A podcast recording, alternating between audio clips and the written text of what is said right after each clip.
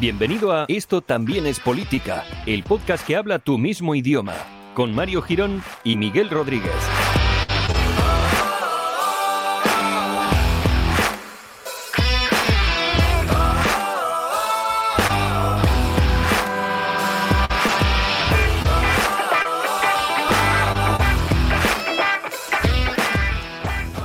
Hola Miguel, bienvenidos al episodio número 156. Lo acabo de mirar hace 30 segundos y se me había olvidado. De esto también es política, el podcast que trae este 2023 hasta tus maravillosas orejas. Supongo que ya limpias porque hemos empezado el año y esto hay que reformarlo. O sea, es una cosa que yo creo que te planteas a final de año y al principio pues lo logras, el tener una limpieza exhausta de exhaustiva, no exhausta, de tu cuerpo. También.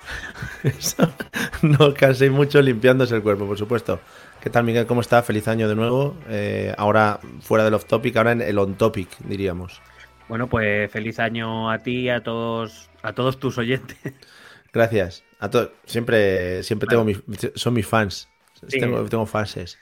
Están aquí por ti. yo creo que todos los años, todos los años lo hablamos, pero resulta un poco extraño ya estar felicitándose el año hasta un rango de meses ya asqueado. O sea. Ya, bueno, pero como te comentaba antes, pues mira, mm, felicitamos el año el 14 de enero, pues ya hasta el 14 de enero que viene, pues ya no hay necesidad, quiero decir. ¿Y también crees, y ahora que lo, estaba pensando yo... Lo mismo nos encontramos el 7 de enero y no te felicito porque hasta el 14 ya no tengo por qué. Ah, verdad, vale, vale, es verdad, es verdad, es año, año natural. Que, mm, te iba a decir, eh, ¿no ves también como, porque lo estaba pensando, digo, el hecho de, de, felicitar y de, desearle cosas buenas a la gente está bien, ¿no? O sea, que tampoco hay que decir, no, no felicito el año porque soy un asqueroso, o sea, Felicito el año porque soy una buena persona con los demás. Hombre, me parece de señorío, ¿no? Un, detalle de pureza, ¿eh? desearle a, los demás cosas buenas, por lo que sea. Con esos dos adjetivos me he sentido ahora mismo a Arturo Fernández, ¿eh? O sea, señorío y pureza. Bueno, pues eh, nuestra línea de, aunque pasen los años, nosotros seguir manteniendo la tradición bien amarrada. Muy bien. amarrada a tu cintura. y mueve que mueve, mueva, mueva. Muy bien. ¿Y qué te iba a decir? Eh, antes de comenzar, eh, episodio tradicional como siempre, pero antes de empezar, em, ¿cómo te está afectando los diferentes virus que viajan por el mundo ahora mismo? Eh, ¿Algo de garganta, tocado, flemas, toses? Bueno, trabajo en un colegio, quiero decir. Ahí, ¿Sí? Mm, la época del año es un poco indiferente. Pero bueno, en general, de momento voy sorteando algún, algún tropezón, pero bien, de momento yo voy sorteando. ¿Tú, qué tal? Porque a ti te noto un poco, ¿no? Bien, tengo un poco flemera. O sea, igual a lo largo del episodio puede que un flemotina, tengo. Eh, puede ser que vomite algún tipo de moco extraño contra el micrófono, sí. Bueno. Es más, eh, cuando yo me dedico a hablar aquí y tal, tengo el móvil aquí delante, eh, muchas veces luego veo el móvil, de eso que tienes el móvil como con puntitas, ¿no? Y dices, hmm. ¿qué puede ser esto? Dice, pues igual las 18 o 60 veces que has estado tosiendo y estornudando, lo que son babas volando hacia tu iPhone. Hmm. Dejemos, dejemos claro que si durante el episodio de hoy eh, toses flemosis, Sí. Eh, aparte de que los, los mm, videntes de YouTube van a poder comérselo muy rico, el micrófono ese que tienes delante lo, subastamos, ¿no? Sí, sí, sí, sí, para poder luego hacer un, caldo, un cultivo de esos de, de virus. Sí, sí. No, eh, para los de YouTube al final va a ser una experiencia 3D, o sea, va a ser Avatar 3, o sea, le va a llegar eh, escupitajo in face. Va a ser Estamos este ya en negociaciones para cuando sucedan estas cosas llevarlo a cines 4D, que te da, que te, ¿sabes? Como que te salpican y qué bonito, qué bonito. Que te, esperas otra cosa, ¿no? Tú cuando te dicen el 4D te esperas otra cosa y al final es que te han puesto un ventilador delante y un señor con un, con un flip flip, ¿no? Que viene y te da en la cara. un señor con un flip flip y un ventilador y te ponen a oler cosas guarras. Quiero decir, eh, tampoco es para más. Sí, sí, sí, sí, sí. En plan, uy, y fuerza, la película fuerza un poco, ¿no crees? En plan, uy, se va a tirar un pedo para ver qué pasa. Oye, chico, no, me está forzando. Además le ponen, le ponen un estudio de calor para que se vea cómo sale el aire. ¿sí? Claro. En plan, ¿cuántas veces en una misma película se puede tirar la gente al agua para salpicar, no? Es plan, ya, un poquito ya de parar, claro. Claro. Eh, por cierto, me quedé con ganas de ir a ver la última, una de las últimas películas españolas estas que era de waterpolo, ¿sabes? un 4 oh, en, pleno, invierno, me hubiera encantado. Lo de la historia de, de Estiarte y todos estos, ¿no? De las, los, los los clásicos waterpolistas. De, de, nuestra generación de oro de waterpolistas, pero vamos, eso en un 4D, imagínate luego cuando terminas la sesión y, sales a la calle en pleno diciembre. Y tú ahí, todo el rato intentando mantenerte en el agua como los waterpolistas, que me pone muy nervioso. Habría alguien que te tirara un pelotazo a lo mejor en un momento dado. claro, claro. En la final de Barcelona 92, tal y no sé qué, y llega un señor, los que te sientan, o sea, al principio los que te sientan, llega y te mete un pelotazo en la boca. Dice, no, para que sientas el 4D. Y tú, pero ¿por qué? Esto es gratuito. Claro, he, pagado, para sufrir, que, bien. Claro, es muy bonito el 4D. Bueno, antes de empezar, antes de empezar, me gustaría felicitarte, bueno, a ti y a todos los, nuestros escuchantes, que seáis padres. Mm. no, sabes, de qué te estoy hablando. No, la verdad que no. ¿Qué, pues vamos? te, lo, voy a leer literalmente. Bueno, si quieres acerco el móvil al, micrófono a ver si se oye, pero bueno. Sería muy bonito, sí. No, sé si por lo de escuchar los latidos, que eso también es muy bonito. También queremos reivindicar el papel del padre, que es una figura despreciada y perseguida. Hoy se criminaliza a todos los hombres por serlo. ¿Eh? Muchas gracias. ¿Eh? que Isabel, Isabel, quiere reivindicaros porque sois odiados y perseguidos. y despreciables, y, ha dicho. Despreciado, y despreciados y que por el solo el hecho de ser padres ya os persigue la gente. Gracias, gracias, gracias. pues nada, pues ya. Yo ahí muy, muy con Isabel siempre. El hablar por hablar también se puede llamar. Fenomenal. Pues nada, Isabel, como siempre, un referente para nosotros. Esperamos que este año nos dé gloria bendita y ahora em, creo que hablemos de ella, supongo. Por lo menos la tendremos siempre en nuestras oraciones. Eh, porque hoy se viene pues el episodio especial anual que no puede faltar y que todo el mundo está esperando. O sea, ya me han llegado cartas, cartas certificadas, incluso un par de palomas mensajeras, diciéndome que claro, claro, que cómo no cómo van a empezar el 2023 eh, sin escuchar nuestro episodio especial de qué va a pasar en el 2023. O me ha llegado una, una carta con, con, la, ¿cómo se llama? El lacrado este, ¿no? Le ponen ahí con cera, muy bonito, muy bonito. Me llegan cartas de esas a mí. Eso es emocionante. A mí cada vez que me ocurre, pues muy bonito. Pongo una ofrenda a Santa O una denuncia, ¿no? Porque igual es Probablemente. loca. Claro. Bien. Bueno, pues nada, vamos al lío. Bueno, pues vamos al lío. Me alegra mucho estar, estar de vuelta cuando ya creían que esto también es política, no iba a volver. Aquí estamos, así, somos. Pasa siempre, dejamos un mes de barbecho para luego volver, volver más fuertes. Y bueno, con uno de los que ya podríamos denominar nuestros clásicos, ¿eh? Empezamos, cuando empezábamos allí en 2016, no esperábamos estar en. el derby. Qué bonito. Efectivamente. El derby de la política, amigos. Contamos otra vez lo del sofá que nos quedamos pegados. Eso ya está. Bueno, eso, no, eso en agosto, ahora no. Vale, vale. En agosto que ya cumpliremos siete años. Efectivamente. Y bueno, esa es una de las cosas que va a pasar en 2023.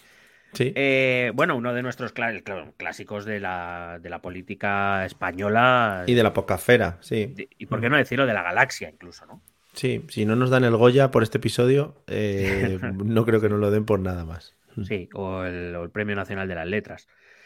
Ojalá. Eh, el Premio Planeta. Pues sí, vamos a repasar o vamos a intentar poner sobre el tapete las, las, piezas que se van a mover este 2023 y si te parece bien, pues empezamos con Españita, ¿no? Que sería lo suyo. Bueno, me parece fenomenal, sí, efectivamente.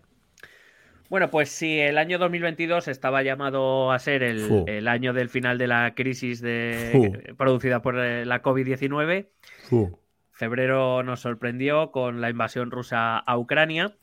Y, bueno, pues sus consecuencias las, las hemos sentido durante todo este año, especialmente en forma de inflación. Y eh, este año 2023, pues eh, en ese sentido vamos a seguir un poco la senda. La inflación ya se va moderando, aunque hay que todavía trabajar y remar un poquito más.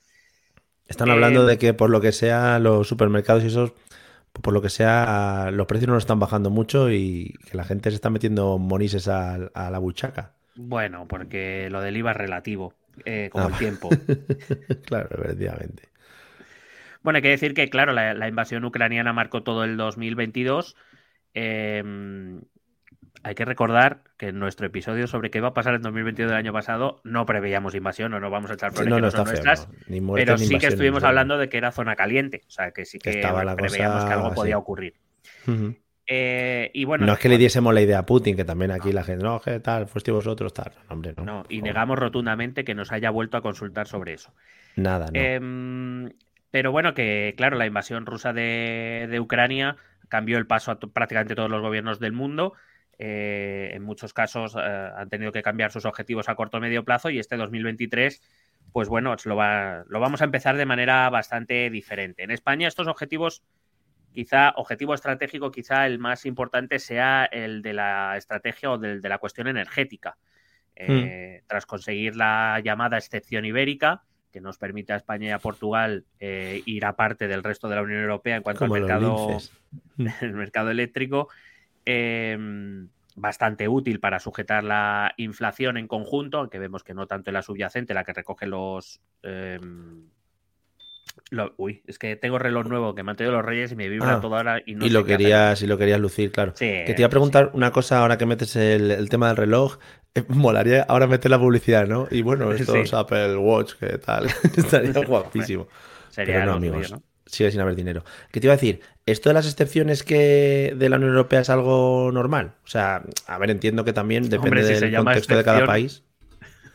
Ya, pero que te quiero decir que si es algo que se puede pedir, en plan, oye, mira, es que somos Italia y somos un país que nos gustan mucho los tortellini y tal, pedirlo algo especial. Bueno, se pide este mucho.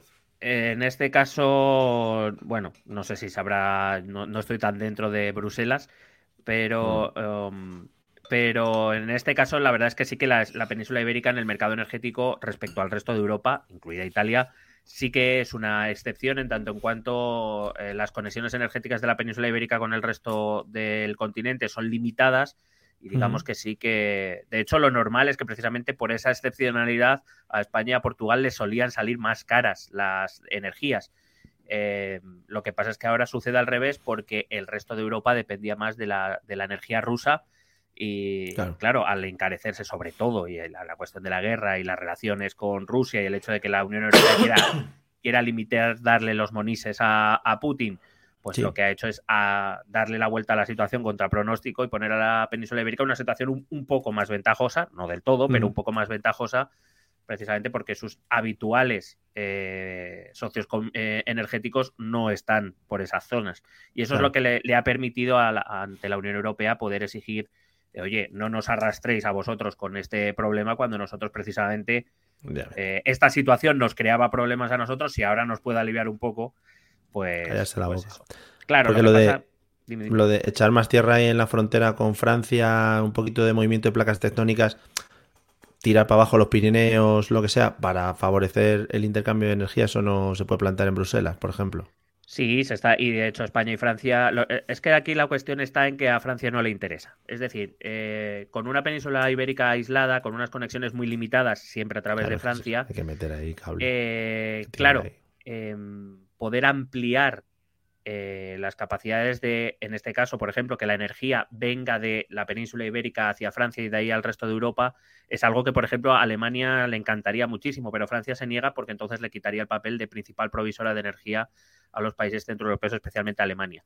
de hecho, se ha estado planificando. Eh, Pedro amenazaba muchas veces a Macron con decirle, pues hago un gasoducto que pase por Italia, ya ves tú. Mm, y el otro le decía, sí, sí, haz lo que quieras. Sí, sí, así hablan en castellano al final. Sí, sí. claro, como si no. Guay. Sí, sí, hombre, idioma oficial.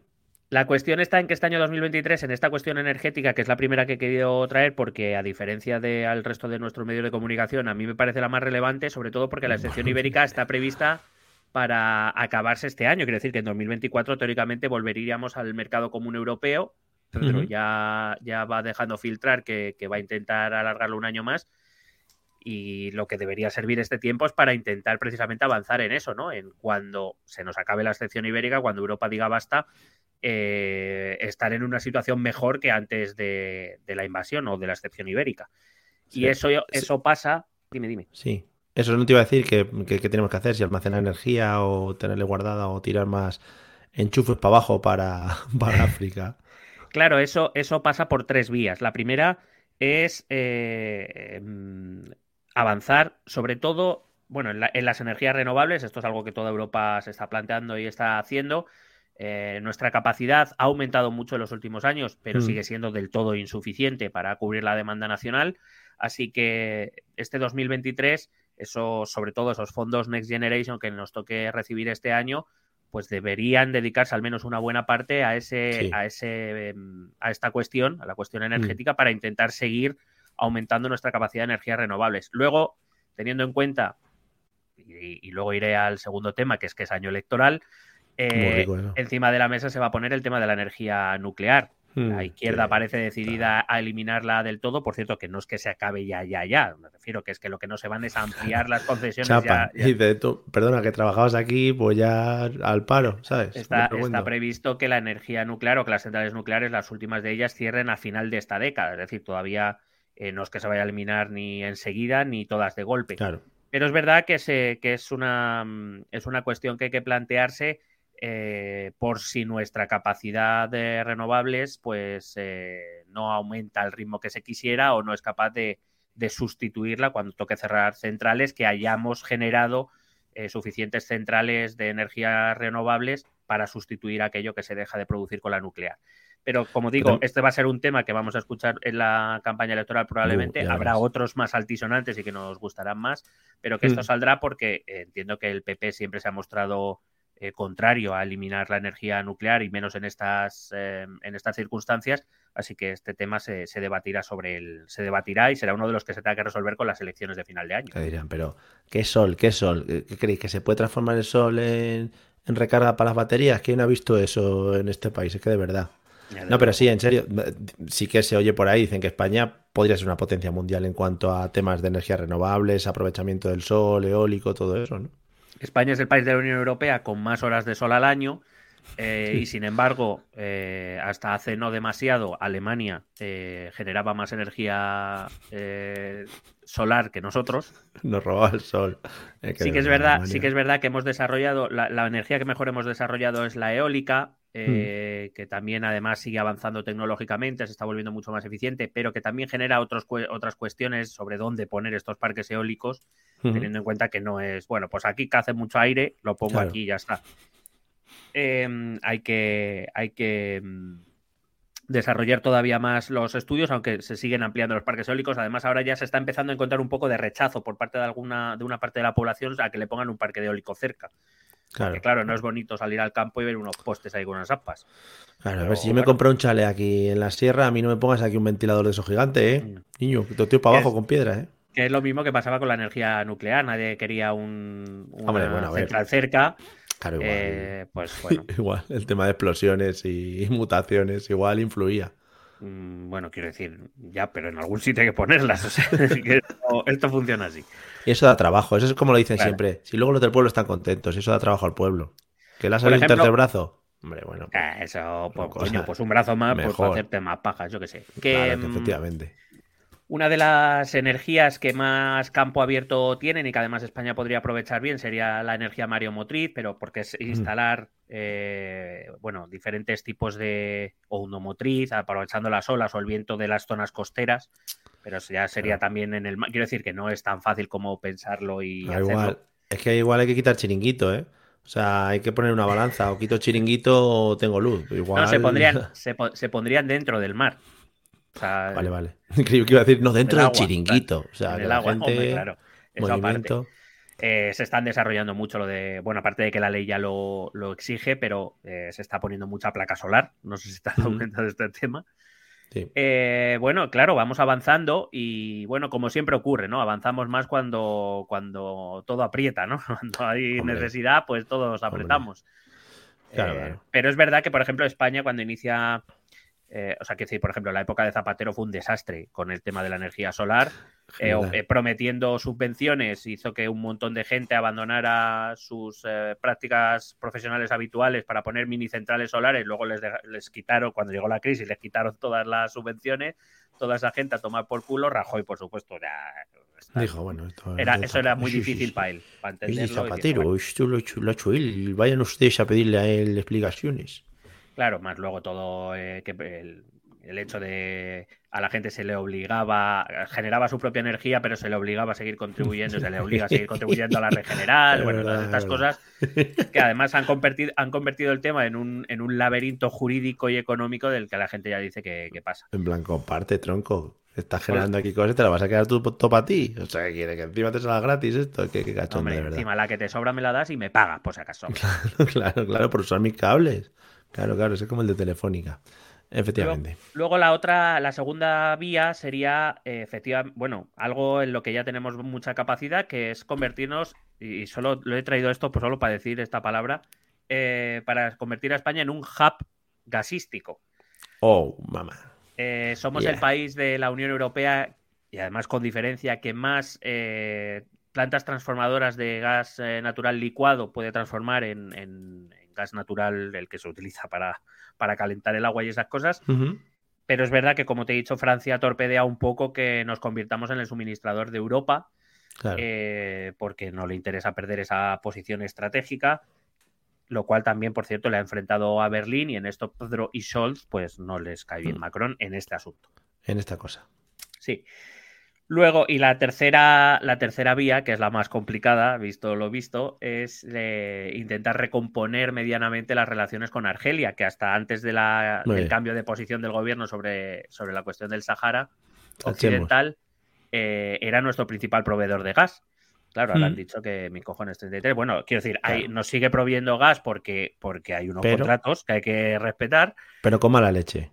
Pero con mala leche y cada vez más caro, claro. y nos mete gas malo mete gas malo. Dice, no, ahí métele el malo, el malo, el de Brick, el gas de Brick. No le pongas el bueno. Claro, el, el, Don Gas. El Don Gas. Eh, entre otras cosas, porque además eh, a, día de hoy se ve que ha sido una decisión por lo menos poco preparada en el sentido de que, eh, claro, sorpresa. En el momento en que Pedro decide ponerse del lado de, de la solución autonomista dentro de Marruecos, Argelia se va a cabrear contigo, pero dices, bueno, pero si Marruecos colabora, aparte de que también podría proveernos de gas menos cantidad que Argelia, pero bueno, podría proveernos de gas y además controla la cuestión que, que, preocupa a todos los presidentes españoles, que es el tema de la inmigración, el tema de Ceuta y Melilla. Bueno, si hubiera conseguido eso, dices, bueno, claro, por lo menos has jodido una, por otra, pero has arreglado otra. Tampoco es que a mm. lo mejor te vayan a dar un Nobel de inteligencia por esto, pero bueno, pero es que tampoco Marruecos parece muy por la labor de nada en general, así que. Muy bien. Además, como nadie le vio fallos a eso, dijo, no, vamos a tirar para adelante. un contexto, como te comentaré luego, en el cual Marruecos y Argelia siguen en su tensión creciente, que, cuidado que no nos estalle, que no nos llegue algo a nosotros. Pues nada, seguiremos el tema de, la, de las energías a tope con ellas. Yo sí hay que, yo ofrezco eh, que la gente lleve por la calle gorras eh, con placas solares. O sea, que vayamos recogiendo la luz, ¿sabes? O sea, es que estamos desperdiciando mucha. A, los que a la juventud esta que, le gusta llevar los brilli brillis, seguro que se la cuelas, o sea, es así. Pero las gorras estas que son planas, así de visera, Ahí se puede ahí te caen por lo menos dos o tres placas. Sí, sí. Estoy completamente de acuerdo. que vayas con una batería de estas como la de las bicis y que luego haya puntos por la calle que tú lo enchufes y vuelques toda tu electricidad a la. Es que... ideas, entrepreneurs. Sí, sí, sí. Esto también es entrepreneurs. que vamos. Eh, evidentemente, esta cuestión no es algo que España pueda resolver por sí sola, es evidente. Primero, porque creo que España nunca ha sido capaz de resolver nada por sí sola, pero. Por eso te iba a decir, hay pocas cosas. pero aparte, em, es un asunto eh, geoestratégico, por tanto, la Unión Europea tendrá mucho que ver y quizás no solo. Eh, pero es verdad que España cuenta con dos buenas oportunidades que probablemente desaprovecharemos. Como en los mundiales, si es que no pasa siempre igual. La primera es que España es verdad que a raíz del tema de la COVID eh, ya sacó músculo y sobre todo a, raíz de este tema energético, España se ha convertido en uno de los actores claves dentro de la Unión Europea en este tema, centrando bastante el debate. Además, la ministra Rivera sí que, que, digamos, tomado como un papel bastante protagonista en el ámbito comunitario. Y, ahora mismo, dentro de este tema, no nos volvamos locos también con que es en otros temas, pero dentro de la cuestión energética sí que España podríamos decir que está dentro del núcleo duro de la, de la toma de decisiones dentro de la Unión Europea. No sé cuánto durará, eh, pero bueno, de momento... que se den cuenta que somos nosotros. Especialmente, eh, por cierto, especialmente a raíz de, la, del éxito electoral de Giorgia Meloni, que Italia como que ha perdido un poquito fuerza, a pesar de que Giorgia Meloni parece una santa que nunca ha roto un plato y que, y que nunca ha hablado contra la Unión Europea ni nada de eso. Eh, ¿Por qué? Porque la Unión Europea le da monises que ella necesita. Entonces ahora parece santa, pero bueno, eh, es verdad que en Europa saben quién es, quién es Meloni, por tanto, digamos que sí que se le ha apartado un poquito más de, de ese núcleo duro. Y la segunda oportunidad es que España, y por tanto Pedro, eh, va a tener, va a ejercer la presidencia de turno de la Unión Europea en el segundo semestre, en la segunda mitad de este año. Otra vez vienen aquí a reunirse, otra vez a Madrid, a llenarlo de. Pero, pero ahora tienen seis meses para hacerlo. No, ya, ya hay un calendario más o menos previsto y no todos van a venir a Madrid. Van a repartir un poco juego. Van, dependiendo de los ministros de cada cosa, van a ir a ciudades diferentes. Vale, guay, guay. Eso, eso sí, eso sí. Los, los eh, primeros ministros aquí, a Madrid. Las primeras espadas. Sí, sí, muy bonito. Creo que les va a llevar esta vez al, al Museo de Cera. ojalá. Museo de Cera, lo más random que hay en Madrid, ¿eh? Por favor, si alguno lo conoce, que se pase a verlo. Figuras que se deshacen, es precioso, es estupendo. Bueno, ser presidente de turno de la, de la Unión Europea implica que, vas a poder marcar durante esos seis meses eh, un poco la agenda del Consejo Europeo, eh, salvo yo que sé, que China invada Taiwán y se vaya toda la mierda o algo así. El girito. tampoco, lo, tampoco lo descartamos, así que, pero bueno. Y esto, amigo, amigues, amigos y amigas y amigues y amigues. Y, eh, y amagos también, lo que queráis. Esta presidencia de turno es una de las razones por las cuales, y ya conecto con. con bueno, primero, por, por, lo que Pedro se ha volcado tanto en Europa durante esta legislatura, especialmente, eh, bueno, en toda la legislatura, porque él estalló la COVID casi nada más empezar. Y sobre todo, y aquí efectivamente hilo con la segunda cosa importante para este año, que es por eso Pedro va a retrasar las elecciones generales todo lo que pueda. Hombre, claro. Y es que sí, amigos, amigas, amiguis, amigos, amigus, amigues, este año es año electoral. No sé si lo vamos a notar mucho en la diferencia, pero es año electoral. Ya. Bueno, yo he estado viendo las noticias un poco hoy, fíjate, llevaba tiempo sin verlas y mm, ya se habla de pre-campaña, no sé si pre de la pre de la de qué. O sea, ya estamos liados. Eh, mira, cuando acaban unas elecciones, empieza la pre, pre, pre, pre, pre, pre, pre campaña. Y según va avanzando el tiempo, le van quitando pres hasta que llegan a la campaña. Sí, sí, vale, vale. Bueno, pues están hablando de pre-campaña. Estamos ya en la pre-campaña de las autonómicas y legislativas, que son el 28 de mayo. Cuando acaben esas, empezará la pre-campaña de las generales. Y qué bonito porque escucharemos frases de nuevo como esto puede ser un anticipo de las generales, eh, lo que se vota en Castilla y León se vota en España, mierda de esta. le hemos mandado un mensaje a Sánchez, le hemos mandado un mensaje a Europa. Eh, oh, qué bonito. O oh, eso, los votos de este pueblo concreto que hay ahí en medio de Guadalajara son un identificativo del resto de España. Eso es precioso para mí, me encanta. Por favor, es el Iowa de España. Oh, el de España, muy bonito. Luego son cuatro allí. ¿Qué me está contando, señor? Bien. Eh, todos declaraciones de que todos han ganado las elecciones, increíblemente. Bueno, por supuesto, monjas votando por señores muertos, eh, personas que no saben a qué han votado, chorizos metidos en sobres. Es que volvemos a, a lo que a mí me da la eh, vida. Me da vida. Eh, pollas dibujadas en listas electorales. hombre, yo. Ay, es que no sabía que eso invalidaba el voto, es que soy tonto. papeletas de algún partido que se oh. quitan de repente de la mesa, por lo que sea se presenta algún loco raro. Interventores que, de, diferentes partidos que se acaban pegando. qué bonito. Otros que acaban casándose, yo qué sé. Ese pueblo que votan todos a las 9 de la mañana y se van al bar a comer. me está dando ahora mismo, me está dando regustero. No, y esa, y esa tensión solo comparable a la lotería de, Navidad, que es si me tocará mesa electoral o no, ¿no? Que ¡Uh! Por fin, por fin. Ojalá podamos narrar desde, esto también es política, un año electoral desde una mesa. No, Tanto tú como este yo, o sea. Este año tenemos dos opciones. Dos, opciones. Efectivamente. dos por dos, además, pues somos dos. Claro, claro, claro. Cuatro opciones. ¡Uh! Madre mía, esto va a ser. Va a ser. Yo, ya te digo, si me toca suplente en alguna de las dos, le pido al, que está allí que me lo cambie. le digo, no, no, no, quiero ser suplente, yo soy aquí el principal. Vete. Quiero vivirlo. Bueno, la ley. Ah, ¿tú no, ¿a ti no te ha tocado nunca? No, no, no. no. A mí tampoco sería. Somos vírgenes en este tema. ¿eh? Por eso te digo, somos ahora mismo. Conozco, conozco una amiga que no creo que nos escuche, pero bueno, conozco una amiga mm. Que no es de aquí. bueno, pero está bien saber que conoces amigas y que conoces gente fuera de. La única que tengo. Efectivamente. Eh, que, eh, no es de aquí, vino a vivir a Madrid como era 6-7 años y nada más llegar le tocó. Cuando ya se, empadronó aquí, le tocó en las locales y fue como... Y luego echas la lotería y por lo que sea, eso no toca. La lotería, los euromillones, eso no. Bueno, em, la Ley Orgánica 5 barra 1985 de régimen electoral general, en su artículo 42... Hmm. En su artículo 42.2 establece que el decreto de convocatoria de elecciones generales se debe publicar como muy tarde, 25 días antes de que expire el mandato de las Cortes Generales, que es de cuatro años, ya lo sabemos, y el 42.1 establece que se celebrarán 54 días después de que ese decreto de convocatoria se publique. Vamos, que va a estar clavado. Pues, pero vamos, apuraete, apuraete. al, al 23.59 del día que toque, ahí pum, presentamos. Hay que decir que las actuales cortes se instituyeron el 3 de diciembre de 2019, por lo que como muy tarde, Pedro debería disolver las cortes y convocar elecciones el 9 de noviembre de este 2023. Si eso fuera así, las elecciones se celebrarían el 1 de enero de 2024. yo me la jugaba, o sea, yo me la jugaba claramente. Ojalá. Todos a votar ahí en 1 de enero, ahí, lo, lo, lo, lo.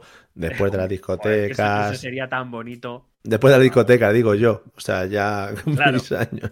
Después, si yo. No, no. El día 1 de enero. Van a votar las discotecas y después tú. Y después ya voy yo tranquilamente, como la gente normal.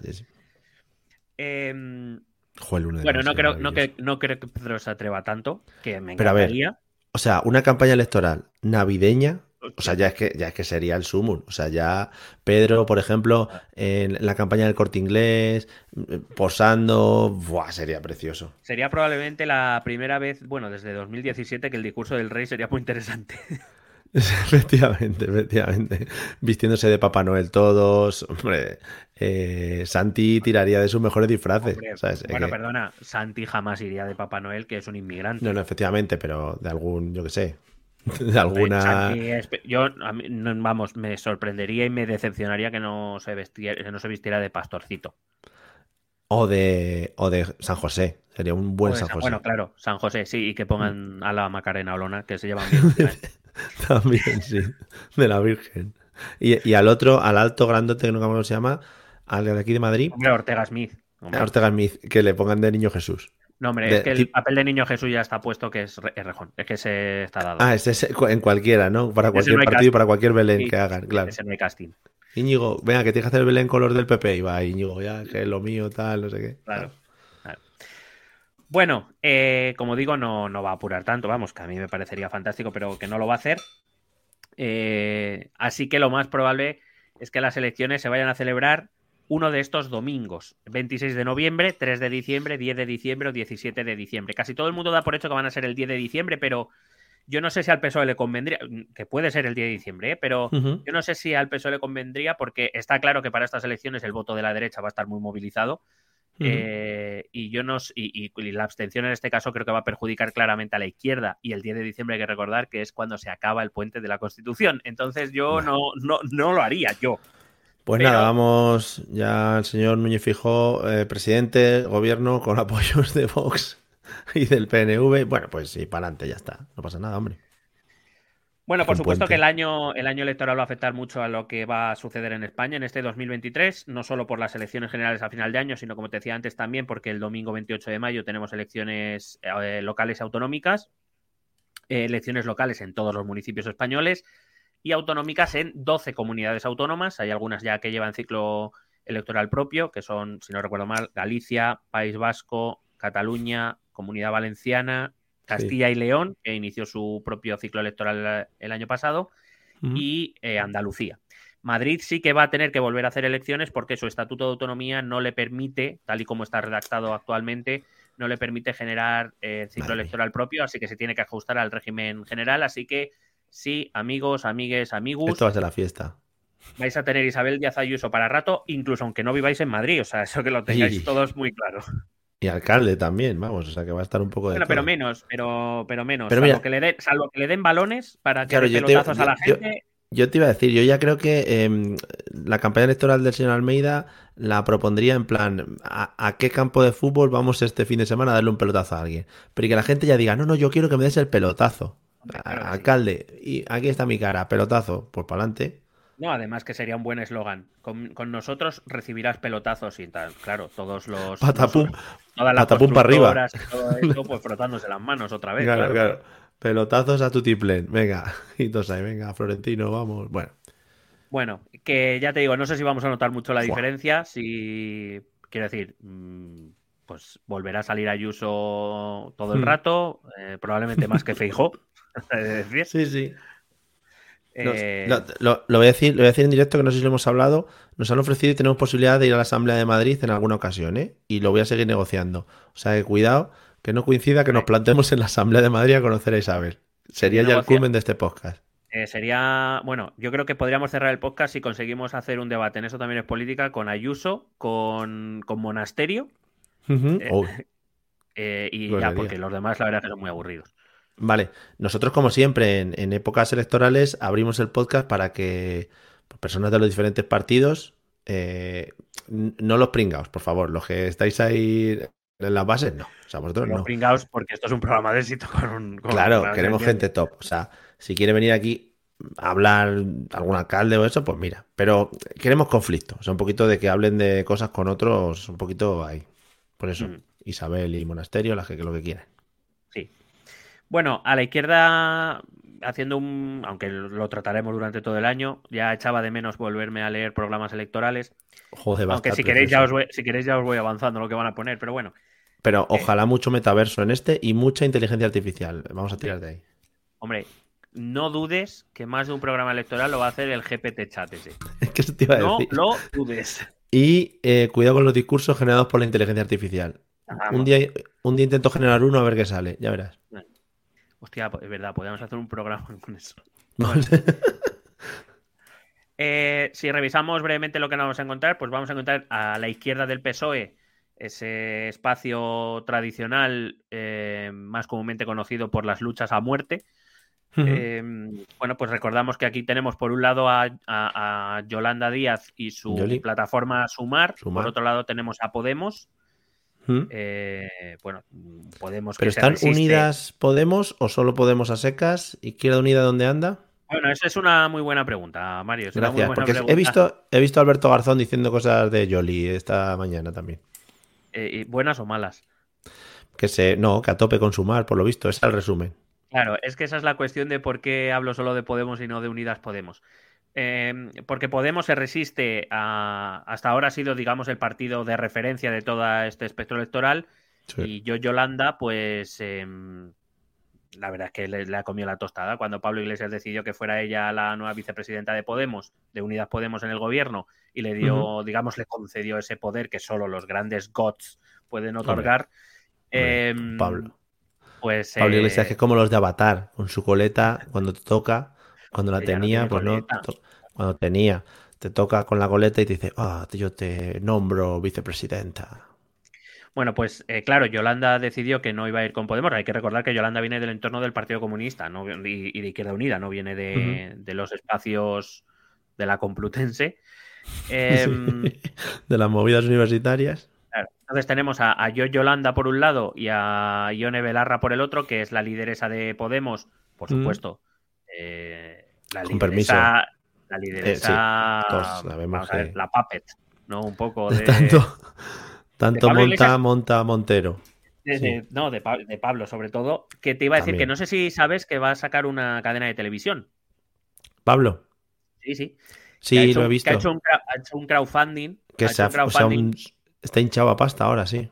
Bueno, claro, está hinchada pasta. Me ha hecho muchísima gracia porque dices la única televisión hecha por la gente, claro, ya volvemos otra vez al vocabulario electoral, eh, hecha por la gente. Creo que el crowdfunding es verdad que alcanzó una, cifra que ya nos gustaría a nosotros. dicho, dicho, esto, con lo que sacó no montas una cadena de televisión ni de puta coña. Claro, se ha sabido que detrás, por lo que sea, está ya un error es el presidente de Mediapro. Eh, bueno, y de tantos otros chanchullos, ¿no? Pero bueno, ese es el crowdfunding de Pablo Iglesias. Pues nada, con ese dinero comprará. pensar a la gente que, con su dinero van a ser libres y resulta que tienen al otro detrás. Y comprar una luz o algo, o una cámara pequeñita para que. Y luego, en este, y luego en este espacio tenemos a, esos otros grupos más pequeños o regionales. Tenemos a Más País por un lado, de nuestro amado Íñigo. Em, luego tenemos pues el Compromiso Valenciano, el, En Comú de, Cataluña, eh, bueno, los, bueno, los diferentes movimientos, las antiguas mareas gallegas, el BNG, bueno, mucho movimiento eh, importante en un momento y en una zona concreta, pero que no alcanza a nivel nacional. Y que hay que decir que de momento se están tendiendo más a, alejarse a Yolanda que a Podemos, y eso a Podemos y a Pablo no les tienen que estar sentando muy bien, la verdad.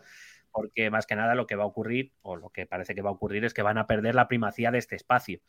Eh, entonces acabará, yo casi me atrevería a pronosticar que va a acabar como siempre. Se van a empezar a lanzar dagazos, los unos a los otros, los otros a los unos. Habrá un acuerdo in extremis en el, en el último momento, si es que entregan a tiempo las cosas en la Junta Electoral, no como en Andalucía.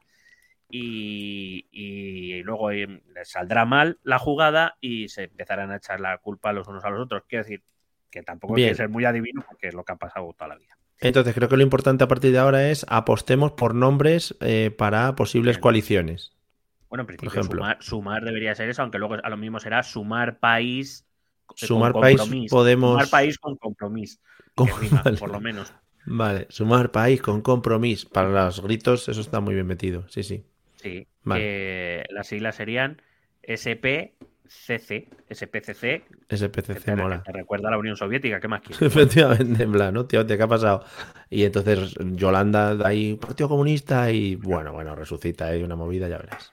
Claro, entonces entiendo que Garzón se ponga del lado de, Díaz porque vienen del mismo espacio, provienen del mismo espacio ideológico. Entonces... Y porque tampoco le queda más también al pobre muchacho. Si es que se viene, se viene reenganchando, se está reenganchando mucho, ¿no? Ya Dijo, mira, también igual que no, tienes espacios.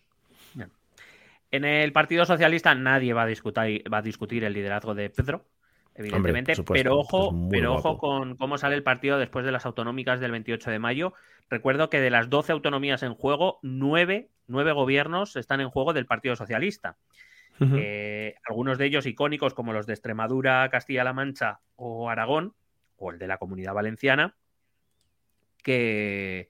que, cuidado que las encuestas nos dicen que no que están en riesguito, están en riesguito y serían golpes duros, especialmente ya sabemos a raíz de, la eliminación de, del delito de sedición, del retoque de malversación que según he estado leyendo hoy a, personas que saben, no a los medios de comunicación, a personas que saben.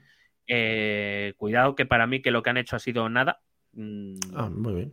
Porque el Tribunal Supremo entiende el delito de malversación eh, digamos que la gran polémica ha sido, o, la manera en que han intentado reducirle las penas de malversación a los líderes independentistas, y es lo que se ha eh, publicado a bombo y platillo, es que si no te lo quedas tú, pues te, quitan años.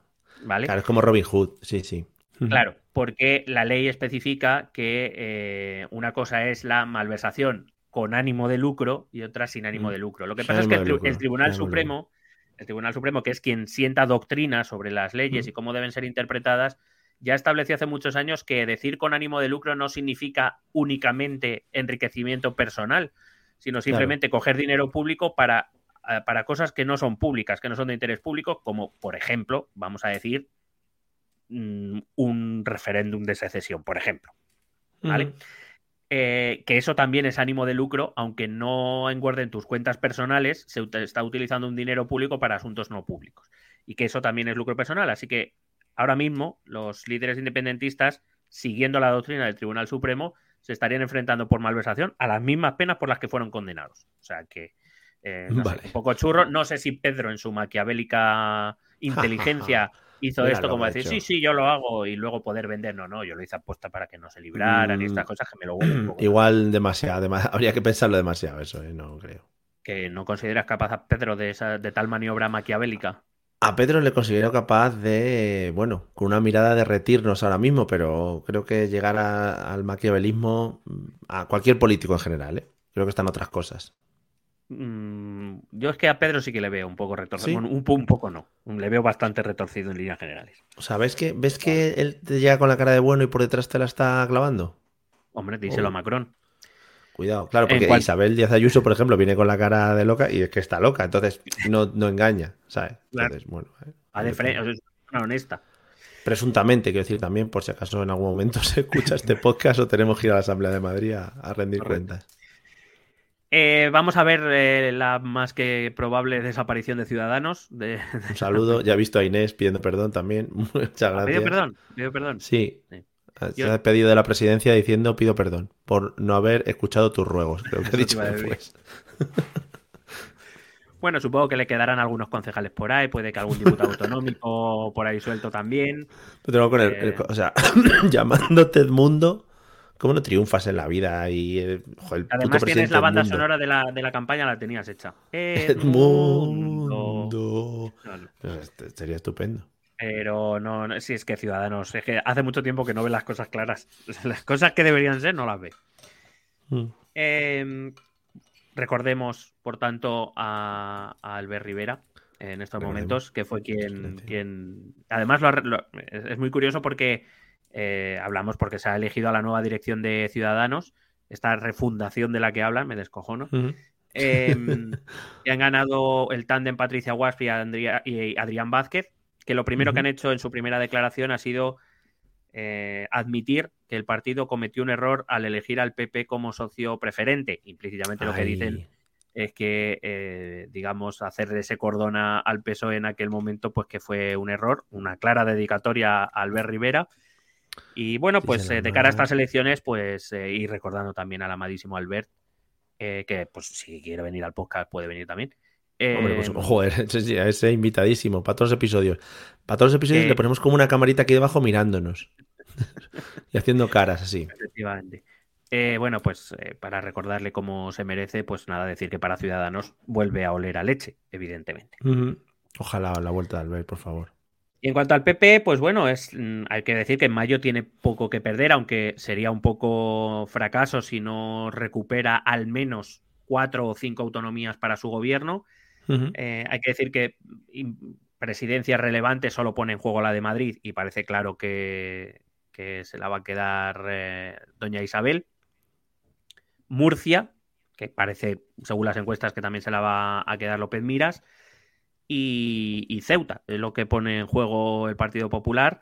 Así que prácticamente solo tiene que ganar. Vamos, eh, si perdiera alguna de estas dos comunidades autónomas, o Murcia o, Madrid, serían sorpresas impensables a día de hoy. Por o sea, ¿no tiene la sensación de que el PP ahora con Núñez Fijo y todo su entorno y tal están como, en plan, vamos, vamos a aguantar esto, estamos quietos, estamos todos tranquilos, relajados, en plan, venga, que lo tenemos, si no hay que hacer nada. Sí, a veces es que la, mejor forma de, ganar elecciones es que se te vea menos. sí, sí. Isabel, sal a dar discursos, pero tú tranquila, relajada. No, bueno, aparte, Aparte de que a Isabel va a ser difícil controlarla, es que ella tiene elecciones, con lo cual ella sí que va a salir. Pero vamos a escuchar poco a, Mañueco de Castilla y León, al, de Galicia o, a Mariano Bonilla en Andalucía. Les vamos a escuchar más bien poco. Eh, más que nada, porque claro, sobre todo, pero ya, ya, no digo por lo que haga el PSOE o lo que deje de hacer el PSOE, sino por lo que haga Isabel Díaz Ayuso, que, que no siempre está bien visto por sus compañeros de partido que gobiernan en otras comunidades autónomas. Pero bueno, supongo que claro, el objetivo es retener Madrid, tanto la alcaldía como, el, como la comunidad. Entiendo, repito, que no, parece complicado y que las perspectivas son que no, van a tener muchos apuros en mantenerlas. Eso sí, eh, incluso aún recuperando comunidades autónomas, podrían recuperar comunidades autónomas, algunas de ellas tradicionalmente más socialistas. Eh, lo que parece claro es que en esas comunidades que pueda recuperar va a tener que contar con Vox y que la única manera de limitar la, influencia de Vox en el PP va a ser que el, Partido Popular reciba más escaños que la izquierda junta. Es decir, cuando no le baste con, la abstención de Vox, que ahí le puede presionar muy fácil, o te abstienes o va a gobernar la izquierda, eh, que es, lo, por ejemplo, lo que pasó en Madrid, em, va a pasar lo que pasó en Castilla, en Castilla León, que Vox hizo un cambio cualitativo en su estrategia el año pasado en Castilla y León, va a querer entrar en los gobiernos y eso ya eh, evidentemente provoca un cambio que veremos cómo se toma de cara a las generales, que, que al final es el objetivo de, los dos grandes partidos, es gobernar España. Sí. Y Vox, pues veremos, porque eh, la verdad es que eh, ha perdido un poco de fuerza, está perdiendo fuerza electoral, las, las, encuestas nos indican en favor del, del PP. Veremos qué desgaste sufre Vox. Yo creo que todavía van a mostrar algo de músculo, probablemente sea menor que en las últimas elecciones, pero, pero bueno, quizás se inicia el proceso que ya inició Podemos por el otro lado, es decir, arrancar con una gran fuerza y luego poco a poco ir reajustando el sistema de partidos nuevamente, ganando fuerza a los partidos más tradicionales y perdiendo los, los, los menos tradicionales, lo que no significa que vayan a desaparecer, tendrán un suelo importante, sobre todo teniendo en cuenta que todavía vivimos tiempos convulsos de los cuales Vox puede sacar mucho partido. Ya sabemos. Y que Vox tiene que llegar al gobierno como Podemos, hombre, hay que darle esa oportunidad. Hay un poquito, alguna vicepresidencia o algo, hombre. Sí, alguna vicepresidencia que no valga para nada, como la de Castilla y León. Eh, yo qué sé, vicepresidencia de los tercios de Flandes, por ejemplo. claro, para mantener ese espíritu ahí en España. Bueno, dejamos España, de la que hablaremos mucho este año. Vamos eh, brevemente a la Unión Europea. Eh, bueno, hay que decir que la Unión Europea, em, a pesar, han sido tres años muy complicados que han puesto mucha tensión al sistema comunitario, porque recordad, no es un país, son 27 que se tienen que poner de acuerdo en cosas muy complicadas donde varios países tienen intereses, ya no digo diferentes, sino contrapuestos mm. en muchas ocasiones. Y hay que decir que la Unión Europea, que haya conseguido dar respuestas comunes a las continuas crisis aparecidas desde la COVID y a todo lo que ha venido después, pues yo creo que ha conseguido algo bastante insólito que hace 10 años nadie hubiera apostado por ello, que es que la Unión Europea había conseguido mantenerse mínimamente unida. Eso no significa que durante este año, que van a seguir los problemas, eh, pues eh, van a aparecer cada vez más las tensiones. Es verdad que en un primer momento, cuando aparece una crisis gorda, en un primer momento tiendes a unirte, pero luego ya empiezan a aparecer las diferencias y, ya veremos, eh, la, seguiremos viendo la chinita en el zapato de la Unión Europea, que seguirá siendo la Hungría de Víctor Orbán, a la que ya le han abierto un proceso y le han congelado 6.500 millones de euros de ayudas.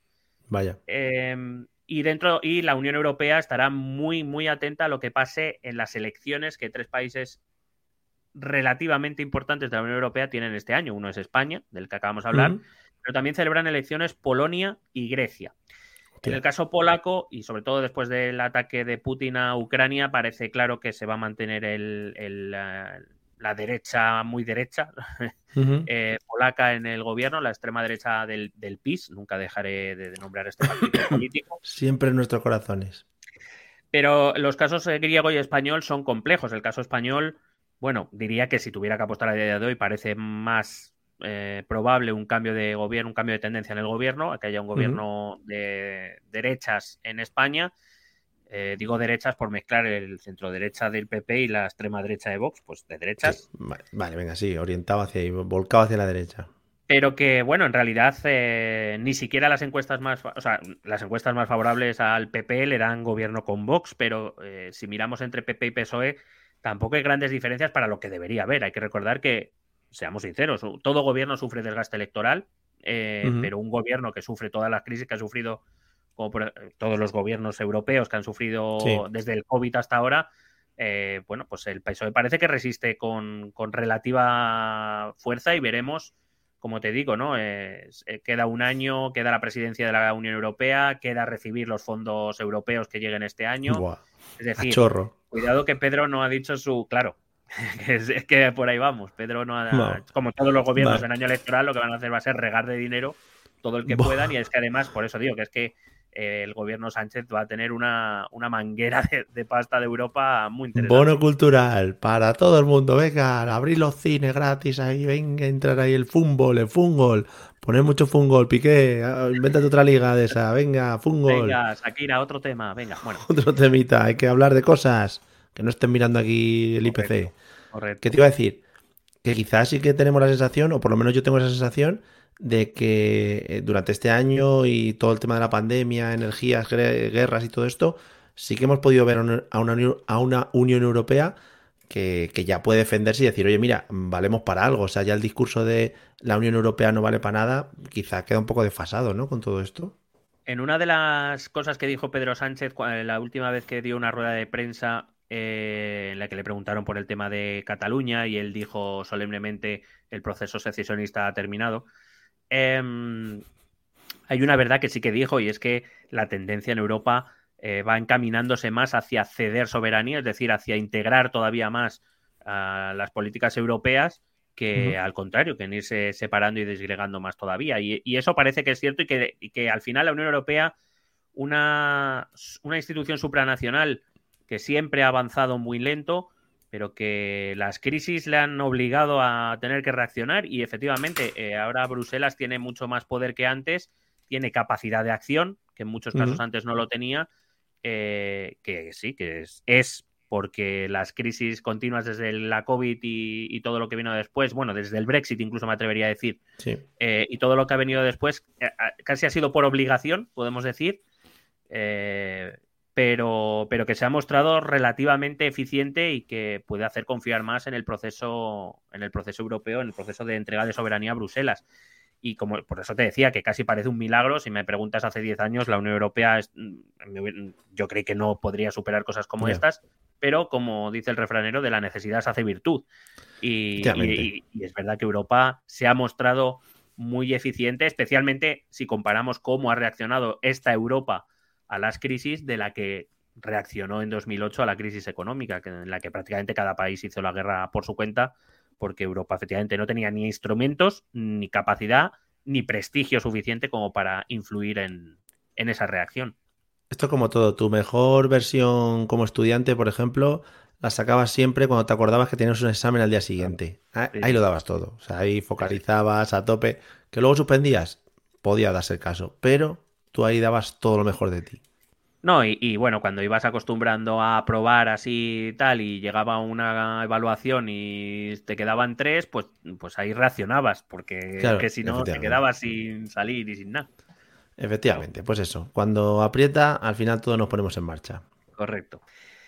Y hablaba también de las elecciones de Grecia, que son relativamente importantes porque puede haber un cambio de tendencia nuevamente. Eh, parecía, todo parecía indicar que, que Nueva Democracia, Nueva Democracia, el Partido Conservador de Grecia, iba a, reeditar su gobierno, pero la aparición de algunos escándalos eh, de espionaje a periodistas, a políticos y a incluso a miembros del ejército ha hecho que, el gobierno pues esté en cuestión y las encuestas en Grecia parecen que en los últimos días, las últimas semanas, ha igualado mucho al bloque de la izquierda, encabezado por Siriza, que parece ya que se nos había olvidado Siriza, otra vez.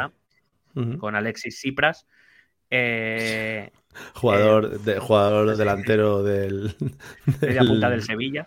Del Olympiacos, sí. Y eh, el bloque de izquierda está bastante parejo ahora mismo con Nueva Democracia, que de hecho, si se dieran los resultados que las encuestas dan ahora mismo, habría que repetir elecciones, algo no muy habitual en Grecia.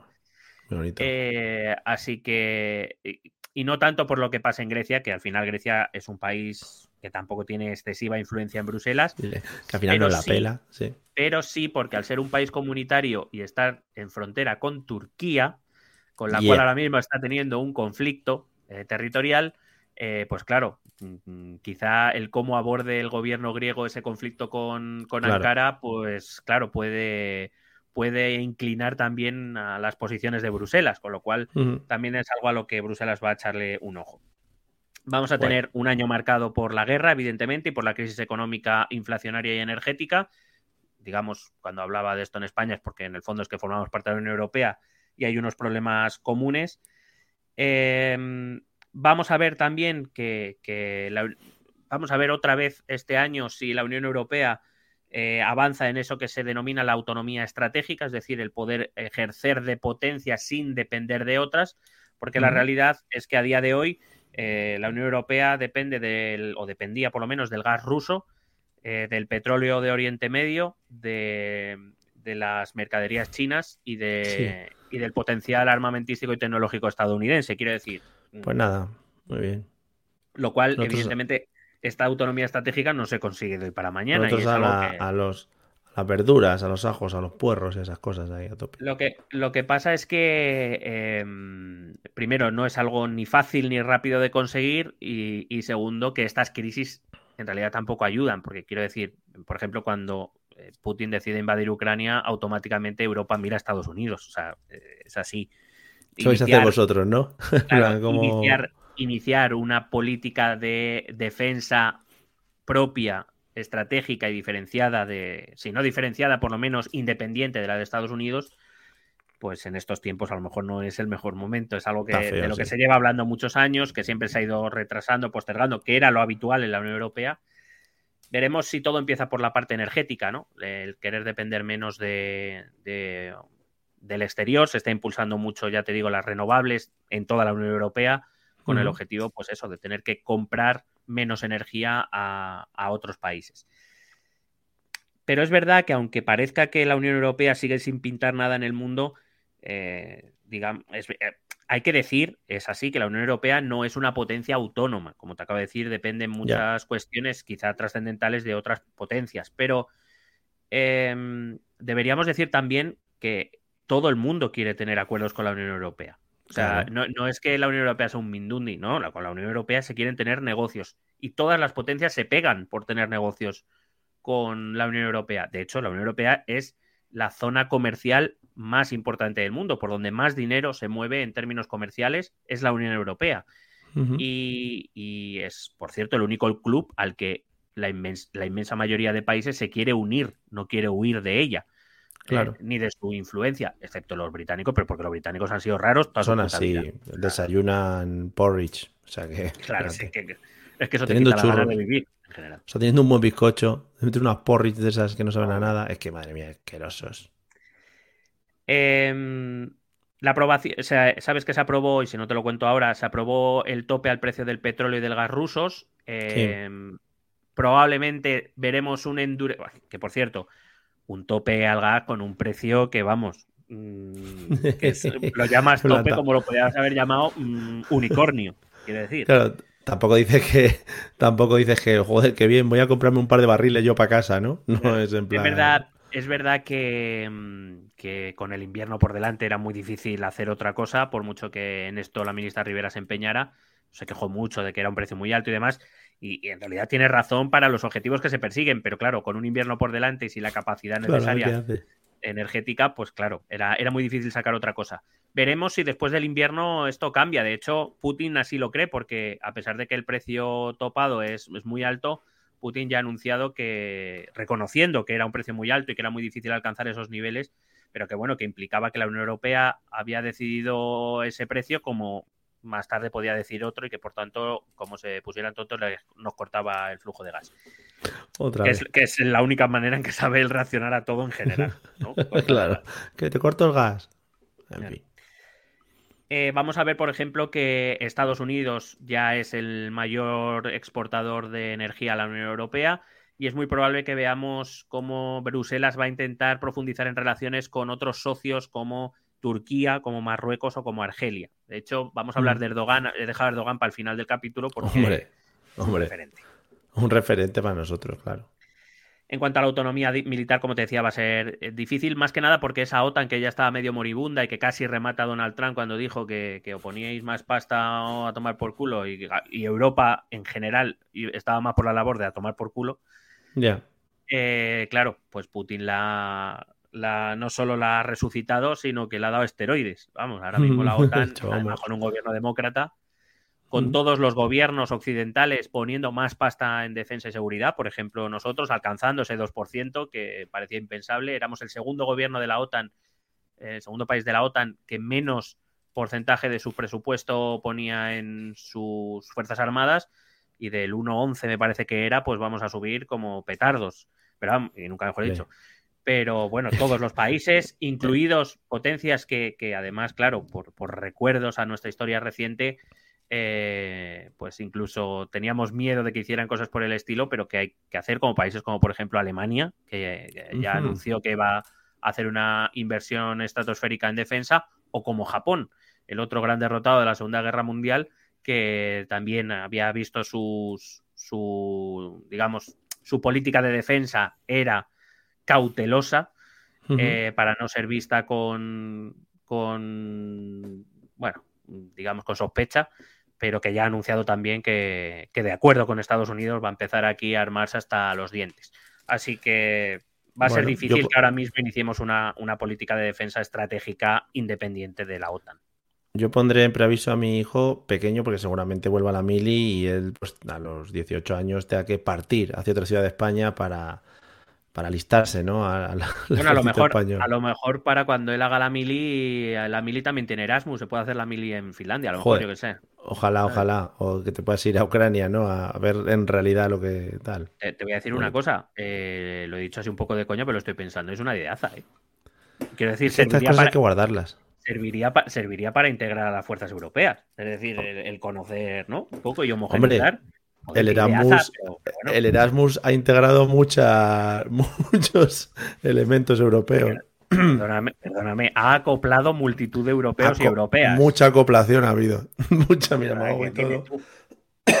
sí, te, Voy decir, te, Voy a decir, una cosa, quizá de la, de la poca, bueno, no sé si es poca o mucha, bueno, de la, de la, de la identidad europea que puedan respirar los países de la Unión Europea, la mayor parte venga del Erasmus, ¿eh? No, venga, no venga de otras cosas. Yo creo que el Erasmus sí que ha hecho mucho por, por la Unión Europea y por, eh, por, la convivencia europea en general.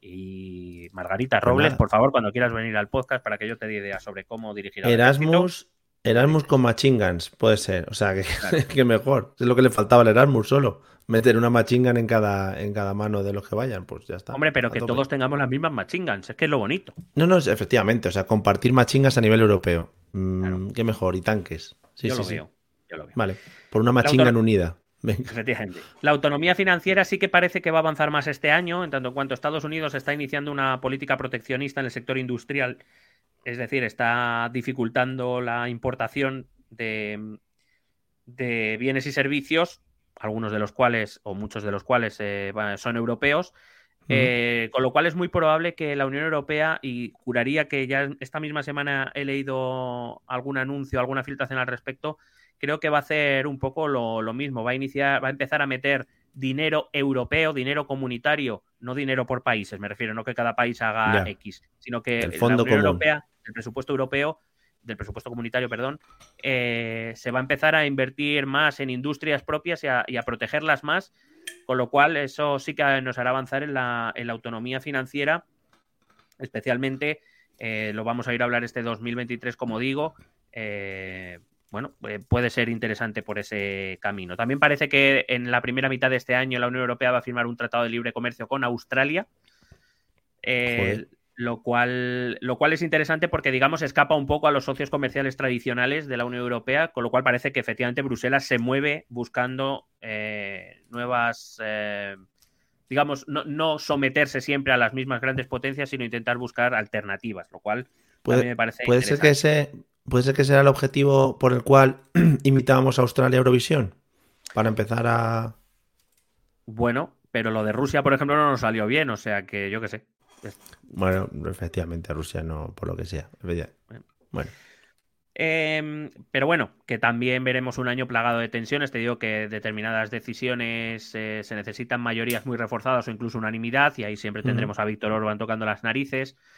Eh, Polonia, que era un país que habitualmente tocaba las narices, creo que esto ya lo comentamos de todas maneras en alguno de los episodios de Ucrania, eh, ahora mismo, digamos, Polonia es un país mimado por, por Bruselas, teniendo en cuenta que hace frontera con Ucrania y que es la que más interés ha, puesto en, este tema. Y que además las relaciones entre Polonia y Hungría, que tradicionalmente eran las dos grandes chinas de, Bruselas, parece que ahora Polonia y Hungría se han, se han, distanciado bastante, teniendo en cuenta que Orban, a Orban le cae bien Putin y a Morawiecki, eh, no le cae bien Putin. Eh, digamos, es la clara chía de ese matrimonio. Muy bonito, qué referencia. Claro, entonces, bueno, Piqué sería Víctor Orban y, Morawiecki sería Shakira. Morawiecki. Espero que la canción de Polonia de este año pues vaya de eso. Sí, sí, ojalá que haga un, con Bizarrap, ¿no? Para que con Bizarrap vaya todo el mundo a, desahogarse. Claro. Oye, pero, oye, desde aquí eh, mi más absoluta admiración a Bizarrap, un tipo que con 26 años hace lo que quiere con el mundo ya. Se la está sacando ahí todo el rato. Bizarrap ya va a tener que decir, no, mira, no vengáis aquí a vuestras mierdas, yo quiero hacer lo que es música, ¿vale? Dejar ya de que si te metes con uno, con otro. Bueno, en Bruselas... Mi hija llora, ¿ves? Por eso. Por supuesto, porque va con Polonia. Por. Mm, eh, por supuesto que volveremos a ver eh, otra de las cuestiones clásicas de la Unión Europea que veremos también este 2023 va a ser las relaciones entre Francia y Alemania. Eh, un poco porque la, la, visión que se tiene de lo que hay que hacer ahora es un poco distante. Los alemanes quieren buscar nuevos socios importadores de energía, mientras los franceses, o bueno, vamos a hablar de Scholz y de Macron, Macron quiere impulsar la energía verde, meter ahí chorropo 200 millones de euros eh, de toda la Unión Europea. Sol lo que quiere es buscar energía en otro sitio. Em, Llamándose Sol. Sol, claro. chiste bueno, ¿eh? Sí, sí, sí. Empezando el año como se merece. Eh, Scholz quiere, mm, eh, quiere volver ya a las reglas fiscales. A esto ya se acabó lo de pues hacer lo que te salga los cojones. porque hay una crisis, en algún momento hay que volver a la disciplina fiscal. Macron, partidario de extender más este periodo un poco de, de haz un poco lo que quieras. Eh, y un Scholz que quiere quedarse a resguardo en la OTAN y que además ha estrechado contactos a nivel militar y de defensa con Estados Unidos, y un Macron que quiere impulsar esta autonomía estratégica europea. Eh, así que, digamos, visiones muy diferentes de, todo un poco, así que, pero sabiendo que la Unión Europea depende de las relaciones de las dos grandes potencias eh, comunitarias que son Francia y Alemania. Y por último, el, el Qatar Gate ha levantado oh. a finales del año pasado algunos trapos bastante sucios y va a ser difícil que Bruselas pueda escapar a esto. La verdad es que el descubrir que varios altos cargos de la Unión Europea recibían unos dineretis, unos cuantos sobres, al más puro estilo Génova, y aquí los eh, alcaldes de los alcaldes de los pueblos de España diciendo, pero ah, que, que, eso es raro, ah, que no se puede, ah, que yo no puedo tener aquí los negocios que quiera. vaya por Dios. Claro, no, ahora creo que ahora la nueva línea de defensa de todos los eh, acusados de corrupción por el Partido Popular es eh, si lo de, lo de los sobres es europeo. Claro, si esto se hace en todos lados, ¿no? Que, que me estoy contando. Que de verdad. Eh, bueno, pues estas jugosas comisiones que se han llevado altos cargos de la Unión Europea, incluida una, vicepresidenta del Parlamento Europeo, eh, pues eh, ahora que ha saltado a la luz pública, aunque de esto siempre se ha hablado o se ha rumoreado alrededor de la Unión Europea, pero bueno, es verdad que o no se había demostrado, por lo menos no se aplicaba a altos cargos, estos grupos de presión, estos lobbies, bien empresariales, bien nacionales, en este caso es el de un país, de, de Qatar, que pagaba a esta gente para que defendiera su causa dentro de las instituciones europeas, Siempre se había rumoreado con que esto ocurría, pero ya te digo, o no se había conseguido demostrar o no había salpicado a grandes cargos. Ahora a nadie le constaba, no me consta. Claro. Ahora, que sí ha saltado ya la luz pública, va a ser difícil que esto lo pueda evitar la Unión Europea y tendrá que haber eh, una regulación sobre la actuación de estos lobbies dentro de las instituciones comunitarias. De hecho, ya inmediatamente han salido los casos de Rusia y Marruecos, que llevan también mucho tiempo por ahí rondando y seguramente pagando a mucha gente que dices tú, ¿por qué defiendes a Marruecos si eres, si eres sueco? ¿Me entiendes? Si todo el mundo lo hace, si todo el mundo lo hace. Claro. Y es algo que está estandarizado, pues eso, llevémoslo ya al mundo real. Oye, mira, pues ahora se hace así y, lo decimos. Y se habla, se hace un Twitch o lo que sea, de oye, mira, yo voy a pagar a este o a esta para que me haga esto y esto ya está. Si todo el mundo lo hace. Es que Claro, la cuestión es que eh, no hay obligación de dejar constancia de determinadas reuniones o determinados encuentros. Claro, hombre. Claro, entonces eso es un, es un problema porque al final es un, un, sueldo público, aunque sea de la Unión Europea, lo pagan los países, que, que pues, entonces su dinero sale de sus impuestos. Y, que, y que, bueno, pues claro, si te reúnes con Qatar, recibes una, una mordidita y aparte un sobre de dinero. Y, Hombre, en Qatar, muchas mordiditas y, para defender una causa que por supuesto va además en contra de los valores comunitarios, pues joder, que mínimo que la gente lo sepa, ¿no? Por lo menos. Sí, por lo menos, una explicacióncilla. Bueno, antes me voy a ir saliendo ya de la Unión Europea, parto de la Unión Europea, vuelvo a Grecia, pero te hablo de ese conflicto territorial que mantiene con Turquía, con la Turquía de nuestro amadísimo Erdogan. Hombre, y es que en el Egeo hay un conflicto territorial por la zona exclusiva económica. Eh, que es algo que nosotros conocemos bien porque nos pasa con Marruecos constantemente. Eh, la zona exclusiva económica, digamos, es la cantidad de mar que te corresponde, que es tuya y solo tú la puedes explotar. Pero claro, allí donde hay países uno enfrente del otro, o, digamos cuyas costas convergen en algún tipo de esquina. Lo que es la línea, claro, a ver cómo la, línea. La, línea se vuelve complicada. Eh, por ejemplo, es el caso de, España con Marruecos, pero también es el caso de Turquía con, con Grecia. Y el caso es que Turquía ah, está acusando a Grecia de ocupar, mm, es parte de esa zona que no es suya. Me has quitado tres veces. Grecia lo que ha hecho ha sido movilizar a su ejército a las islas cercanas por si acaso, y Turquía lo que le ha venido a decir es o quitas a tu ejército de aquí o la vamos a tener, pero la vamos a tener de verdad de la buena. O llamamos al abogado, sí. sí, el, que tengo aquí colgado, diría mm. Erdogan.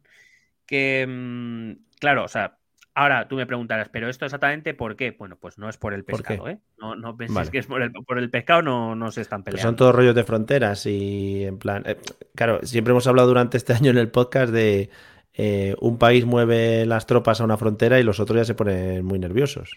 Bueno, en este caso ha sido Grecia el que ha movilizado, ha puesto en, alerta máxima a su ejército. Eh, y claro, Turquía no se ha quedado atrás. Y la cuestión está en que lo que se está buscando ahí tanto por un lado como por el otro, son bolsas de gas. en el mar. Hombre. Es decir, que no es por, si te llevas tres lubinas que eran mías. Ya, no era esta la, cuestión, sino eh, de quién son esas posibles bolsas de gas que se están, que se están buscando. Y claro, pues eso es un conflicto, además es un conflicto complicado porque los dos son países OTAN, pero uno es Unión Europea y el otro no. Con lo cual, pues te decía que Bruselas tiene que estar atento a lo que pasa en Grecia porque la forma de abordar este conflicto por parte de Nueva Democracia, que es quien, quien eh, de Nea que es quien gobierna ahora, probablemente no sea igual que, lo hiciera Cipras eh, si llega al gobierno. Erdogan también supongo estar atento. Lo que pasa es que lo que no te he dicho, pero solo te lo voy a nombrar ahora porque te hablaré de ello al final, es que Erdogan también tiene elecciones este año y las encuestas no son nada buenas para él. No, igual tiene que hacer unas llamaditas por FaceTime a agentes igual, igual de tiene, militares. Igual tiene que empezar una guerra o algo para poder extender de manera extraordinaria su presidencia. Claro, es que yo que sé, alguna cosita por ahí, sí. En nuestras fronteras comunitarias también tendremos que estar atentos al conflicto o a las tensiones crecientes que hay entre Serbia y Kosovo. Eh, el tema es que en Kosovo hay fuerzas de paz de la OTAN. Serbia ha solicitado en numerosas ocasiones, pero dentro de Kosovo vive población serbia. Y Serbia le ha pedido a la, a la ONU que le permita entrada de policía serbia a territorio kosovar para defender a sus, a sus compatriotas, a sus nacionales. De momento no ha recibido respuesta y bueno, pues con la historia que lleva Serbia detrás puede que llegue un momento que le dé igual y pase y punto y veremos cómo acaba eso. Para adelante. ¿vale? Eh, todo esto evidentemente viene de la independencia unilateral que hizo Kosovo en 2008, que han reconocido muchos países, pero que otros tantos eh, o que otros no han reconocido, como por ejemplo España, que no ha reconocido la independencia de Kosovo, entre otras cosas, por el conflicto catalán, para que nadie, para, que nadie en represalia pueda eh, reconocer una hipotética independencia unilateral catalana, pues España dice que no reconocerá ninguna independencia que haya sido unilateral y que no haya sido mediante una vía legal, mediante una vía pactada o mediante una vía referéndum, que quiere decir que en, referéndum me refiero referéndum con todos los estándares internacionales asegurados, no... No, no, no, saca unas lo, que, a no lo que conocemos aquí. Sí, sí, sí, efectivamente. Vale. Y por supuesto tenemos a nuestra amada Gran Bretaña, ¿eh? Con, Carlos III ya al frente del, del Bajo de su caballo. Efectivamente, en la puerta de Alcalá. Sí, em, ojalá. Tendremos su ceremonia de coronación en abril. Que te ah, que no ha sido todavía. chico. No, no, no, la ceremonia no. O sea, él ya es rey, porque ha sido firmado así además por el Parlamento, pero la ceremonia de coronación, de toda la pompa, de ponerle la corona. La coronica. Por cierto, la corona de su madre en él tiene que quedar maravillosa. Hombre, va a quedar estupenda. Pero bueno, eh, tiene pelazo, eh, que lo, que lo, he visto, tiene pelazo todavía. También. Sí, también. Em, bueno, pues igual la corona posa mejor aquí, ¿sabes lo que te digo? O sea, aquí hace tope con la oreja, queda mucho mejor. Claro, sí, y se le salen así un poco para afuera. Ojalá, joder. Que te iba a decir que esa ceremonia, más allá de lo de la pompa y de lo curioso que tenga, que de hecho yo te iba a proponer hacer un directo, Hombre, comentándola. Eh, decía que ah, gracias a lo que ha pasado en las últimas semanas de 2022 y en la primera de 2023 va a tener mucho más morbo cuando Harry, y, Harry, eso.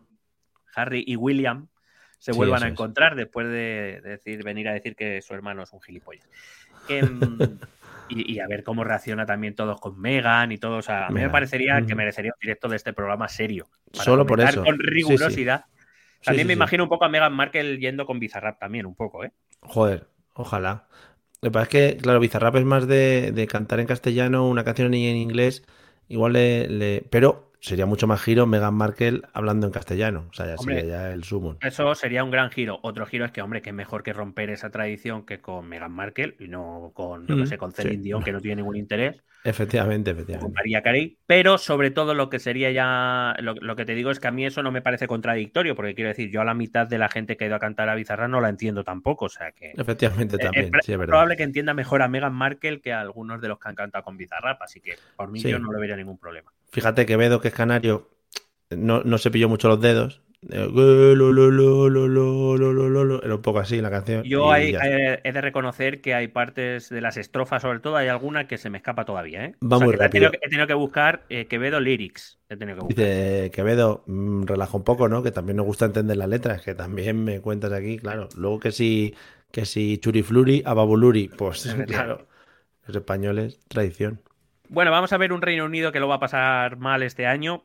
Ya vimos, ya mm. vimos y comentamos ampliamente en algunos episodios la crisis desde la salida de Johnson y la crisis económica que se le viene encima y los vaivenes del Partido Conservador, que parece que algo va recuperando en las encuestas, pero muy poco a poco y de momento insuficiente, aunque todavía tiene mm. tiempo para hasta las siguientes elecciones. Y sobre todo, eso sí, lo que vamos a ver va a ser el aumento de tensión con Irlanda y con el resto de la Unión Europea también. Eh, el, gobierno británico, el Partido Conservador británico, lleva meses eh, intentando buscar la vía de romper el llamado backstop irlandés. En los acuerdos de salida, eh, si recuerdas, había un protocolo solo para Irlanda del Norte, en el cual para mantener los acuerdos del, del Jueves Santo o Viernes Santo, del Viernes Santo era, ¿no? Bueno, no sé los acuerdos del Viernes Santo, sé que era un día santo. Un día santo, sí, sí, da igual. No, viernes, viernes, juraría el 99% del Viernes Santo. Lunes no, porque al final, lunes santo. Bueno, también tenemos un episodio algo ya antiguo sobre ese tema. En el Viernes Santo de 1998 se firmó, eh, digamos, eh, la, paz entre Irlanda del Norte. Eh, Viernes Santo, confirmamos, confirmamos.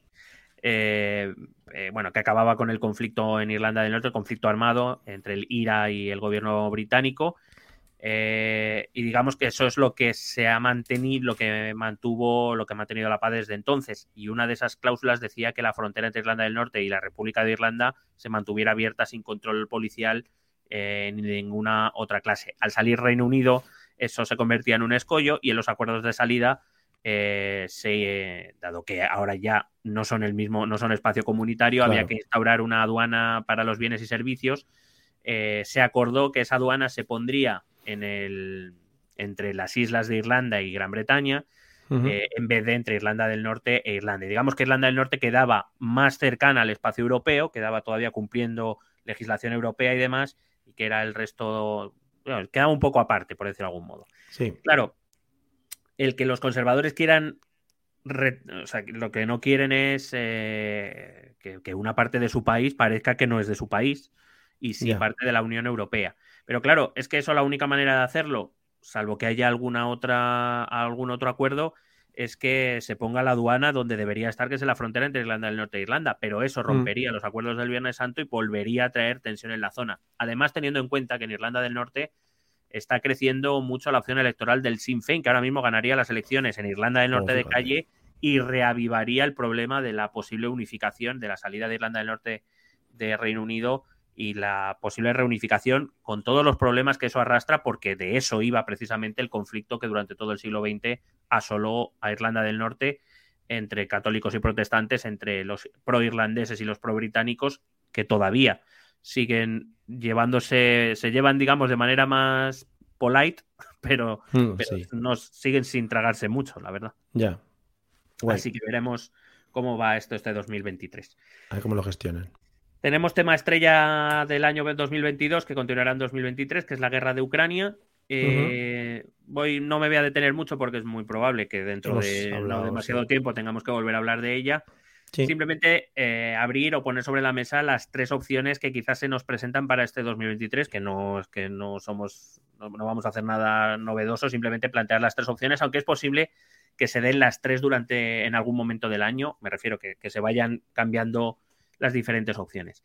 La primera opción sería que, que, se produzca un estancamiento. Para que lo entendamos es que la situación en Ucrania se vuelva como antes de febrero de 2022. Es decir, una situación de conflicto eh, probablemente centrado en la zona del Donbass, pero digamos que se volvería una guerra de baja intensidad, es decir, sabiendo que hay un conflicto, pero que tampoco hay batallas todos los días, sino que se vuelva esa calma de, tensión que de vez en cuando estalle y luego se vuelva a calmar, etcétera, etcétera. Y es una posibilidad eh, teniendo en cuenta que esta situación podría beneficiar a ambas partes. En el caso ucraniano podría eh, refrescar a sus tropas, podría también ayudar a sus aliados que le están financiando y le están dando armas, eh, poder un poco, porque claro, las guerras son caras de cojones, entonces, bueno, hacer un pequeño impasse podría, podría venirles bien también a sus socios. Por otro lado, en el lado ruso, ya sabemos que ha tenido que acudir a una movilización parcial, que hay que entrenar a nuevos reclutas, que eso lleva tiempo y que quizá ese tiempo de guerra de baja intensidad le venga bien para preparar a sus tropas para, un, para una escalada más adelante. Em, así que se convertiría casi más en una guerra de desgaste. Si esto se diera, por ejemplo, eh, hay que recordar que, claro, está en una situación de guerra es excepcional y habrá que ver, pero cronológicamente en Ucrania debería haber elecciones legislativas a final de este año y presidenciales en 2024. Eh, si se, estuviéramos en esta situación, en esta guerra de baja intensidad, como es lo que ha ocurrido en los últimos ocho años, desde 2014, desde la invasión de Crimea y desde la salida de Yanukovych, eh, es posible celebrar estas elecciones. Si no, pues ya veremos. Supongo que habrá que dotar al, a las, eh, al Parlamento ucraniano y al presidente actuales con algún tipo de concesión extraordinaria, porque evidentemente si estás en plena guerra, difícilmente vas a poder realizar unas elecciones eh, normales, también normalizadas. También te digo que mm. quizá, y dependiendo de lo que las encuestas vayan diciendo, quizá Putin no vea con malos ojos esta opción, siempre que exista la posibilidad de que Zelensky sea sustituido por un presidente un poco más amable hacia Rusia. En ese caso, estoy casi seguro de que Rusia haría todo lo posible para que se celebraran las elecciones eh, por supuesto, dinero a ese candidato no le va a faltar. Las promesas, de, un buen, Las promesas de un buen contrato de gas tampoco. Así que, habrá, habrá, que estar atentos, sobre todo en la segunda mitad del año, eh, para este asunto. La mm. segunda situación que se puede dar es que se dé una escalada, es decir, que el conflicto, cuando pase el invierno, el invierno ha bajado un poco, evidentemente, el ritmo, porque el invierno allí no. Fíjate que aquí, incluso esta semana va a hacer un frío de cojones, pero nada que ver con lo que está pasando allí. Hombre, ya ves, ya ves. Eh, cuando pase el invierno veremos, eh, o, parece probable que se suceda una escala, es decir, que se retome el conflicto habitual con combates diarios, con muertos diarios, etcétera, etcétera, y cuyo objetivo va a ser intentar desgastar al bando contrario para que solicite unas negociaciones de paz. En el caso ucraniano, es verdad que acabó el año con, muy buenas sensaciones, avanzando, recuperando terreno que había perdido contra un ejército supuestamente superior. Em, también es posible que Rusia, cuando acabe el verano, reinicie esa escalada.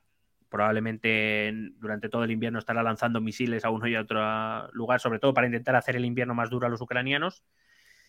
Eh, pero bueno, es, probable que, mm, eh, cuando acabe el invierno ya tendrá tropas entrenadas, ya podrá refrescar a sus tropas y es probable que inicie un conflicto que a Rusia en principio iba a decir, no le importa que sea de larga duración, claro, le importa porque, repito, todas las guerras son caras y producen desgaste. Mm. Pero entiende, entiende Rusia que en una guerra de larga duración ellos resisten mejor que Ucrania. Claro. Claro, si fuera eso así, es correcto y Putin estaría en lo cierto. El problema es que Ucrania, si resiste, no es por Ucrania, es por todos los aliados occidentales que le están dando pasta y armas, claro. Claro. También entiende Putin que, que ese desgaste, el, continuar la guerra puede favorecer a que aparezcan divisiones o dudas en los países occidentales, que les está saliendo muy cara esa guerra, para decidir un momento, oye, ya negocia, pierde, cede este territorio aunque sea, pero para esto que ya no te podemos sostener más tiempo. Y la tercera opción es la probablemente la más improbable, que es la negociación, que se dé una negociación de paz. Eh, aquí veremos sobre todo qué papel pueden jugar otros países para empujar a Putin a la mesa de negociación y a Zelensky países como Turquía, como China, que quizás son los que puedan tener más ascendente, alguna monarquía del Golfo tal vez, pero bueno, con, menor poder de, crear este escenario, ¿no?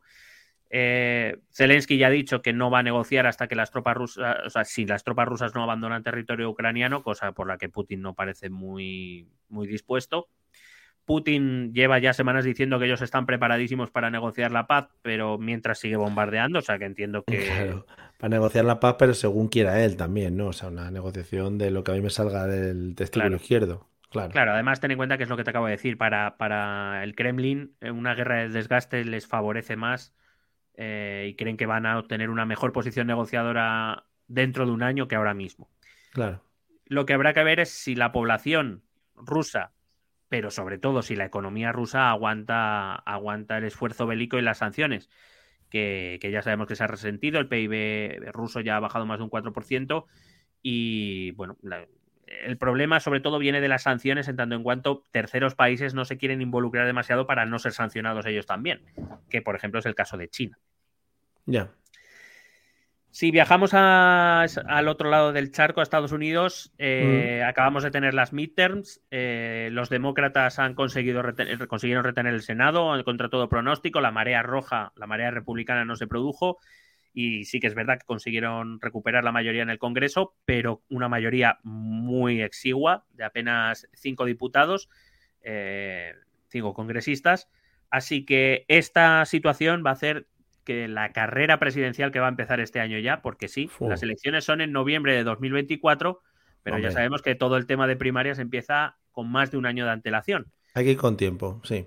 Así que este 2023 empezará la carrera presidencial para 2024. Ya tenemos un candidato oficial, que es Donald Trump, que ya eh, dijo en su discurso de, finales de noviembre, no sé, finales de noviembre o principios de diciembre, bueno, bueno, que ya dijo públicamente que se iba a presentar para la carrera electoral. Em, pues va a hacer la carrera, esta carrera electoral, así que volveremos a hacer nuestros afamados y aclamados seguimiento de las primarias estadounidenses, sobre todo en el Partido Republicano, porque es verdad que el Partido Demócrata todavía no se ha movido, entre otras cosas porque no sabemos si Biden va a llegar vivo a 2024. Claro, están esperando, entiendo. ni Biden ni su amigo invisible, quiero decir. Pero, pero bueno, es verdad que el Partido Demócrata, teniendo un gobierno eh, tiene menos prisa, aunque sí que tendrá que tomar una decisión de si apuesta por el viejo Biden o, busca una cara nueva.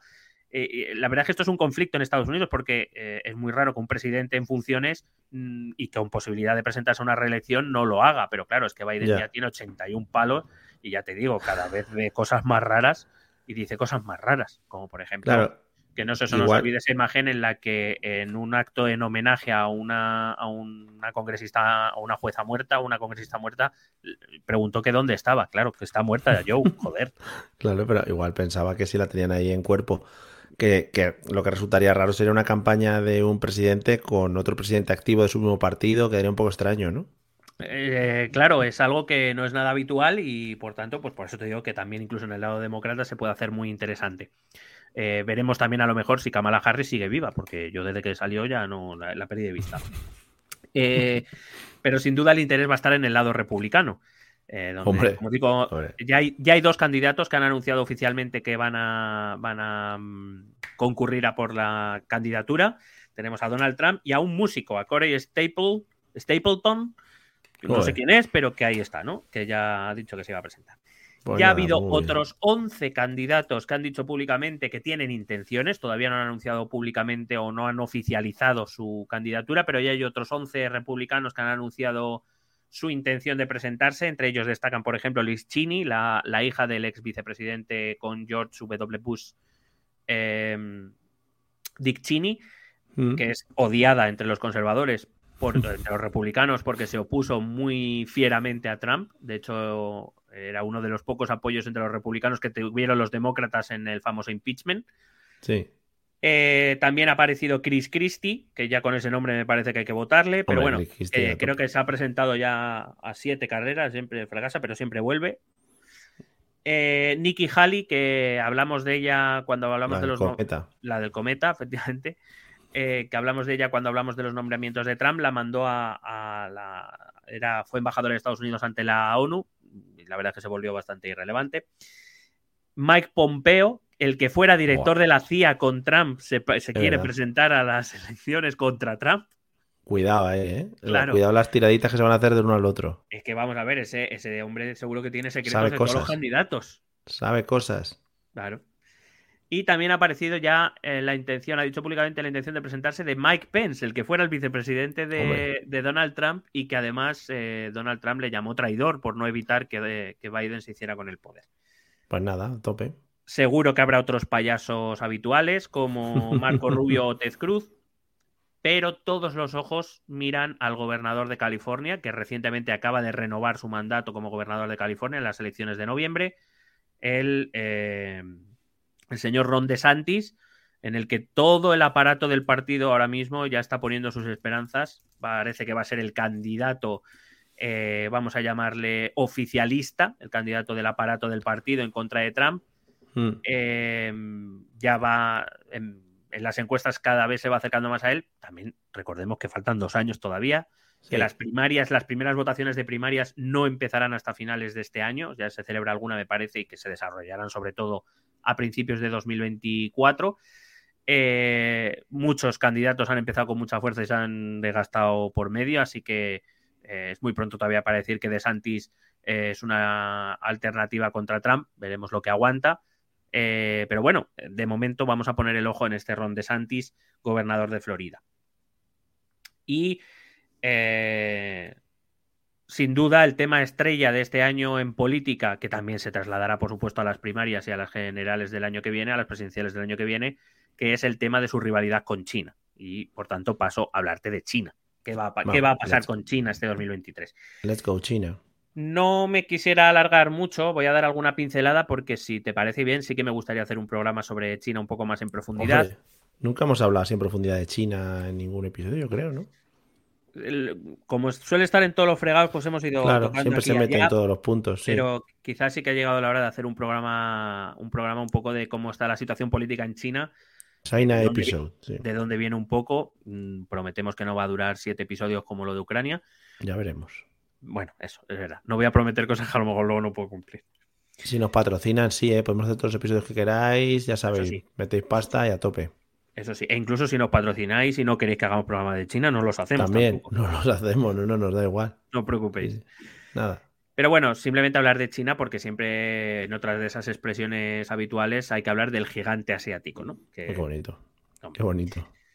Bueno, si recordamos a finales del año 2022, Xi Jinping, el líder chino, eh, fue confirmado como candidato a su tercer mandato, lo que no es habitual. Solo otros dos grandes líderes chinos tuvieron un poder como el que él va a tener, que fueron Mao Zedong, el, fundador de la, de la China comunista, y eh, Deng Xiaoping, el que fundó el capitalismo chino, el que decidió que de caras adentro seguíamos siendo comunistas, pero de caras afuera había que ser capitalista, es decir, el que ha conformado, el que tomó las decisiones que han conformado la, China actual.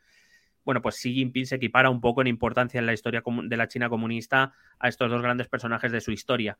Y bueno, todo parecía indicar que, iba a tener un gobierno continuista, que además mucho más tranquilo, porque eh, no quedaba nadie dentro del partido, dentro de las altas esferas del partido. Él había conseguido deshacerse de cualquier mínimo atisbo de oposición. O sea, eh, digamos que en el último, en el último Consejo de Comisarios chino, de los 12 personajes que había, había tres que, bueno, le ponían alguna pega de vez en cuando, pero eso para ellos es super oposición y traición y deslealtad y todo eso.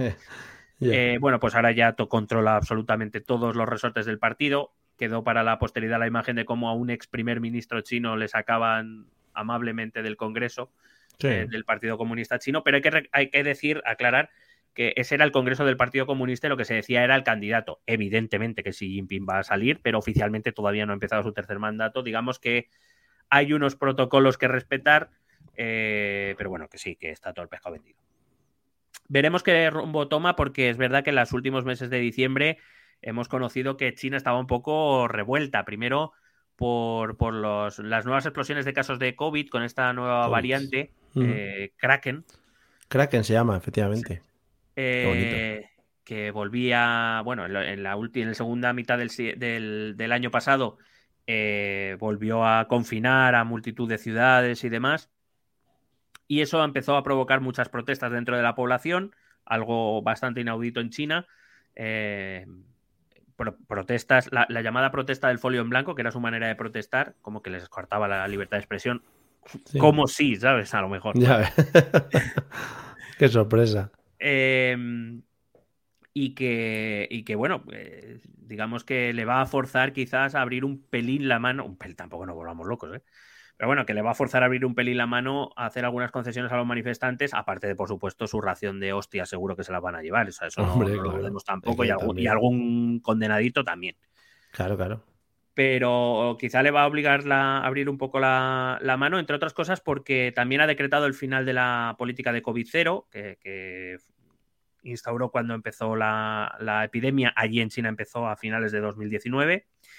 Y, y cuidado, porque a ver esto cómo reacciona el país. Un país que lleva prácticamente encerrado tres años y que ahora ha dicho que ya todos a la calle a trabajar, que hay que aumentar el PIB, porque todo esto viene porque el PIB de China solo creció un 2%, acostumbrados ellos a crecer al 8%, pues para ellos es un fracaso. Cachondos, sí. Además es verdad que su economía está bastante debilitada, sobre todo por el COVID y por todas las restricciones, también por, por el hecho de sus problemas urbanísticos, que, que, casi llevan a la quiebra a sus principales empresas constructoras, que ha tenido que rescatar el gobierno chino.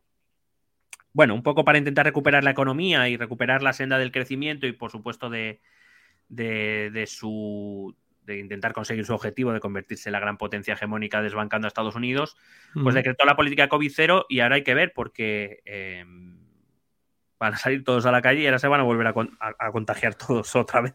Again, sí, sí.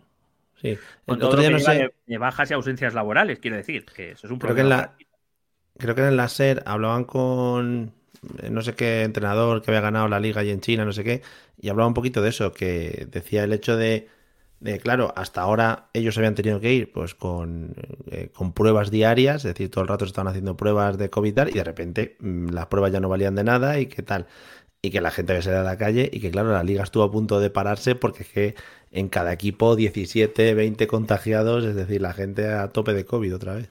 Claro, pero eso que, que, que es así, eso es trasladable a las fábricas chinas. Quiero decir, claro, que claro. necesitan mano de obra para funcionar y si la gente se, se enferma lo suficiente como para no poder ir a trabajar, incluso se, se muere, porque aquí se, Mm, sí. nos seguimos muriendo de COVID. Bueno, o sea, que también es una excusita para ir a trabajar, ¿eh? Sí, sí, hombre, y para el gobierno chino más que seguro que te desentierra. Sindicalistas estos, de verdad. Que... Claro. Eh, creo que además, si no hoy, ayer, China hizo una declaración diciendo que el número de víctimas que habían tenido, Mm. eh, pero que bueno, que por ejemplo habían dejado de contabilizar. Ellos Ya, claro, habían- ¿para qué? ya para qué. Es decir, con todo lo que somos, mil millones menos, mil millones más, joder. Así que ese es la- el primer objetivo de Xi Jinping, va a ser ese, eh, intentar recuperar la senda del gran crecimiento económico que le vuelva a permitir eh, entrar en el escenario internacional y competir con Estados Unidos. Un Estados Unidos que además, como te digo, ha iniciado una política proteccionista, sobre todo impulsada para evitar el- la venta de material tecnológico de Estados Unidos a China, para intentar retrasar cuanto más sea posible su, su progreso económico. Eh, un problema con el que vamos a ver cómo lidia China, porque claro, su salida, supuestamente siempre hablo desde su visión, su salida sería relativamente sencilla si controlaran Taiwán, que se va a convertir en eso, o en probablemente el punto, junto con la guerra de Rusia-Ucrania, con algunos lugares de Asia Central o con Kosovo y Serbia, va a ser uno de los puntos calientes de este año 2023. Nuevamente, Taiwán, veremos. No creo, no creo que se llegue al enfrentamiento armado porque hay otros muchos, otros muchísimos intereses en juego. Pero, y porque China todavía no está preparada para enfrentarse a una potencia militar como Estados Unidos ni a todos sus aliados a la vez. Eh, pero será un punto, un punto de roce importante en las relaciones entre Estados Unidos y China. Y es por eso que China se va a enfocar en su economía, se va a enfocar en Taiwán y se va a enfocar en su región, en el sudeste asiático, donde Estados Unidos y China están empezando, por decirlo de algún modo, una especie de guerra fría regional. Es decir, donde hay dos superpotencias, China y Estados Unidos, y cada uno busca aliados para engrosar, digamos, su bando.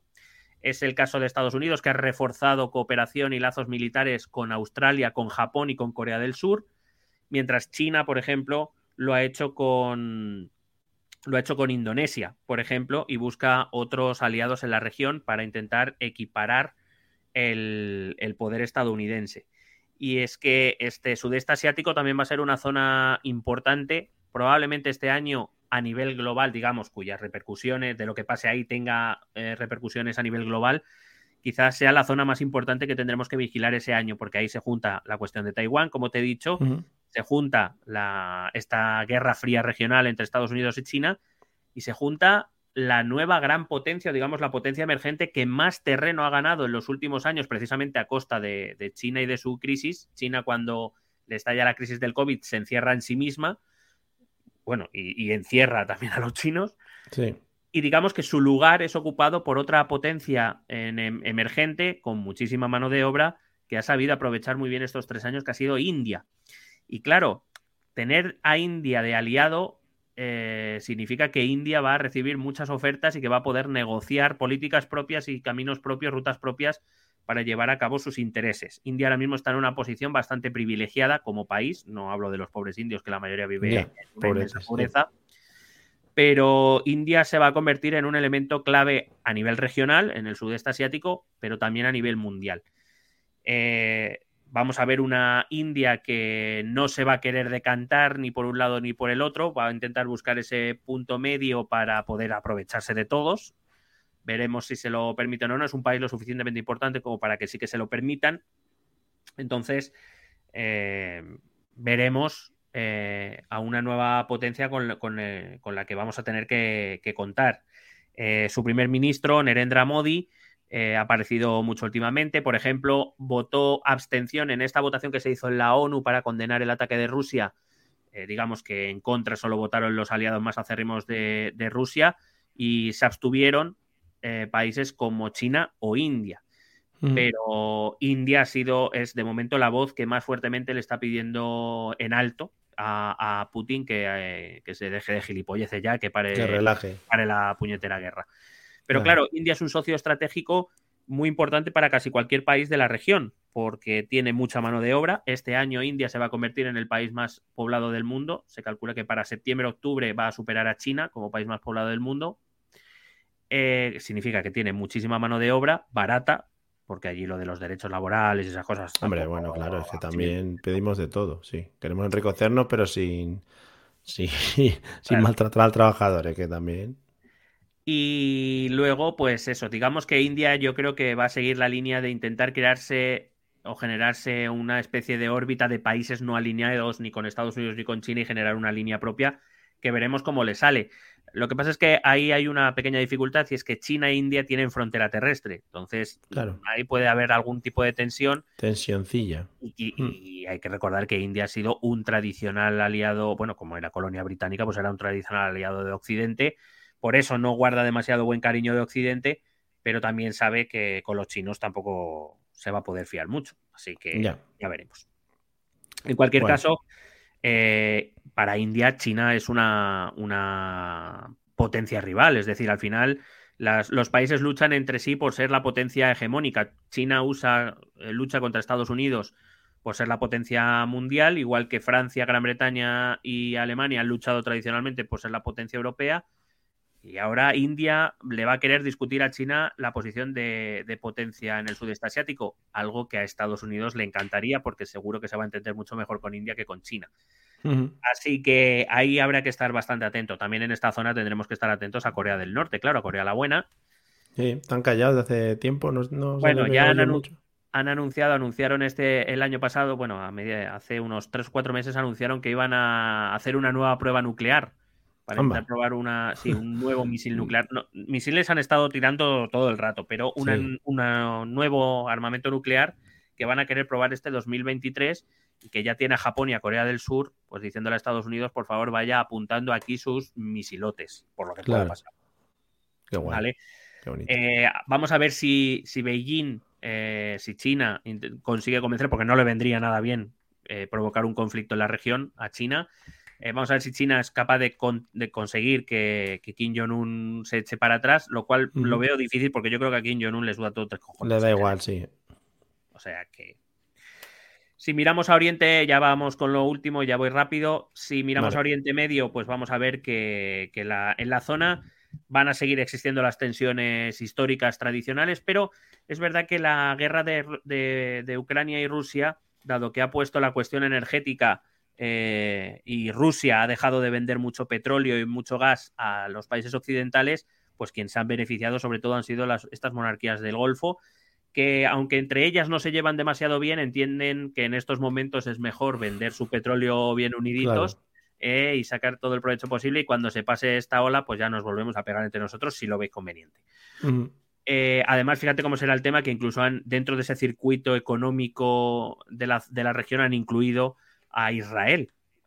El gran enemigo, el diablo para ellos, sin embargo, que a la hora de dineretes sabe bastante. Ahí ya no hay enemigos, claro. Además, a la presidencia de Israel ha vuelto Benjamín Netanyahu, al que creíamos muerto y al que le echaron por corrupción, pero ahí, señores, ha vuelto. Además, apoyado en los más, en los judíos más ortodoxos de todos los ortodoxos judíos que hay en el mundo, así que se prevé mucha simpatía por los palestinos, casi seguro. Sí, sí, sí, una amistad, ya verás. Van a hacer fiestas y congresos. Correcto. Eh, también vamos a ver que eh, aquí, digamos, el país que queda un poco fuera de estos circuitos sí que es Irán, que bueno, que ya sigue tejiendo sus lazos con Rusia y con algunos países más. Pero, pero bueno, veremos también cómo en esta región crece la tensión entre Irán y sobre todo Arabia Saudí, que nunca se han llevado bien, pero bueno, digamos que ahora aprovechando que el mundo no les mira tanto, quizá todas estas monarquías aprovechen no solo para aumentar tensiones entre ellas, sino sobre todo para aumentar sus represiones internas, porque ahora el foco no está allí. Qué guay. Y voy a acabar, si te parece bien, con. Parece estupendo. bueno, voy a acabar dos apuntes muy rápidos y luego acabo con Turquía, que es eh, la estrella. Vale. Primero, Marruecos y Argelia, como te decía antes, va a haber que echarle un ojo. La tensión sigue al otro lado del Mediterráneo, sigue creciendo y seguirá creciendo en este 2023, especialmente porque ambos países eh, a finales de 2022 ya han encontrado socios militares estratégicos que les van a proveer de armas. Eh, en el caso marroquí han llegado a un acuerdo con Israel, en el caso argelino han llegado a un acuerdo con Irán. Eh, así que la cosa no se presenta mucho más tranquila eh, veremos qué papel juegan estos, estos países en la zona. Eh, esperemos que no se nos vaya de las manos. Eh, si miramos muy brevemente América Latina, vemos que actualmente América Latina ha completado un vuelco hacia la izquierda completo con la llegada a las presidencias durante el año pasado de Boric en Chile, de Petro en Perú y de, y de Lula en Brasil. Sí, que están contentísimos allí. Sí, pero precisamente eh, yendo a los actos de Brasilia que tanto nos recordaron a los de Washington en 2020, mm. que de hecho ya ha salido la foto del señor con cuernos, solo que vestido con la bandera de Brasil en vez de con la de Estados Unidos. Parece ser que si no vas con alguien con cuernos, mm, no se le puede llamar eh, revolución ni rebelión. Pierde fuerza, pierde fuerza la revolución y el asalto al Congreso, sí. Es que es verdad. Eh, bueno, algo que no es descartable que vuelva a ocurrir en otros países del entorno, ya lo voy avisando, pero lo que sí nos muestra es que si algo pasa en América Latina, pese a que a la izquierda gobierna en prácticamente todos los, bueno, en todos los principales países, en México gobierna López Obrador, en Argentina, que por cierto este año tienen elecciones, también habrá que estar atentos porque la vicepresidenta Kirchner no se va a poder presentar, fue inhabilitada por corrupción. Mm. Eh, pero bueno, la, izquierda peronista gobierna en Argentina, en Chile gobierna Boric, en Perú gobierna Petro, en Colombia, perdón, en Colombia gobierna Petro, en, Perú fue lo del el, simulacro de golpe de Estado este de, bueno, fue un poco lamentable. Em, y, en, y como digo, en Brasil gobierna Lula, pero eh, lo que sí sabemos es que en toda América Latina, y casi me diría que incluiría Estados Unidos, eh, lo que hay es cada vez una mayor polarización, una izquierda cada vez más izquierda y una derecha cada vez más derecha. Eh, los partidos moderados mm, brillan por su ausencia en las instituciones y casi en el imaginario público y quizá eso son lo único que haga es que aunque gobierne la izquierda, lo único que va a haber va a ser una creciente tensión social en, la región. Eh, hablar de Venezuela, que vuelve al terreno internacional gracias a su petróleo, cuando todo el mundo necesita petróleo, Maduro ya no es tan malo, por lo que sea el, Guaidó este que le reconocimos como presidente, creo, en algún momento, ya le han echado hasta los suyos. O sea, bueno. Está con Boris Johnson en la playa, los dos. Así que, bueno, pues eso, y, echarle un ojo a las elecciones que va a haber en Argentina. Y acabo con Turquía, que va a ser, para mí, por lo menos, eh, aparte, evidentemente, obviando el conflicto entre Ucrania y, Rusia. Y Rusia y, por supuesto, la lucha por la hegemonía entre China y Estados Unidos, quizá el protagonista, uno de los protagonistas más interesantes de este 2023, sobre el que seguro vamos a hablar, es Turquía. Turquía que em, la Turquía de Erdogan que puede dejar de ser la Turquía de Erdogan. y, esto ya es una experiencia. Son palabras serias, ¿eh? Claro, claro, claro. Erdogan enfrenta unas elecciones en junio en la que para la que las encuestas le dan como perdedor. Bueno, entre comillas. Entre comillas, ya e, veremos. E, efectivamente, efectivamente. Tienes que poner entre comillas por varios. el primero es porque el candidato que se presupone que se va a presentar contra él es un tal Imamoglu, que ganó las últimas elecciones eh, locales en Estambul. Es un candidato pro-europeo.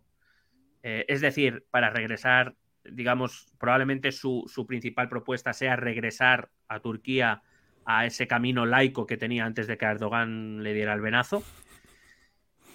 Eh, algo que tiene cierta fuerza en las grandes ciudades de todo el país y por supuesto en la parte europea del país.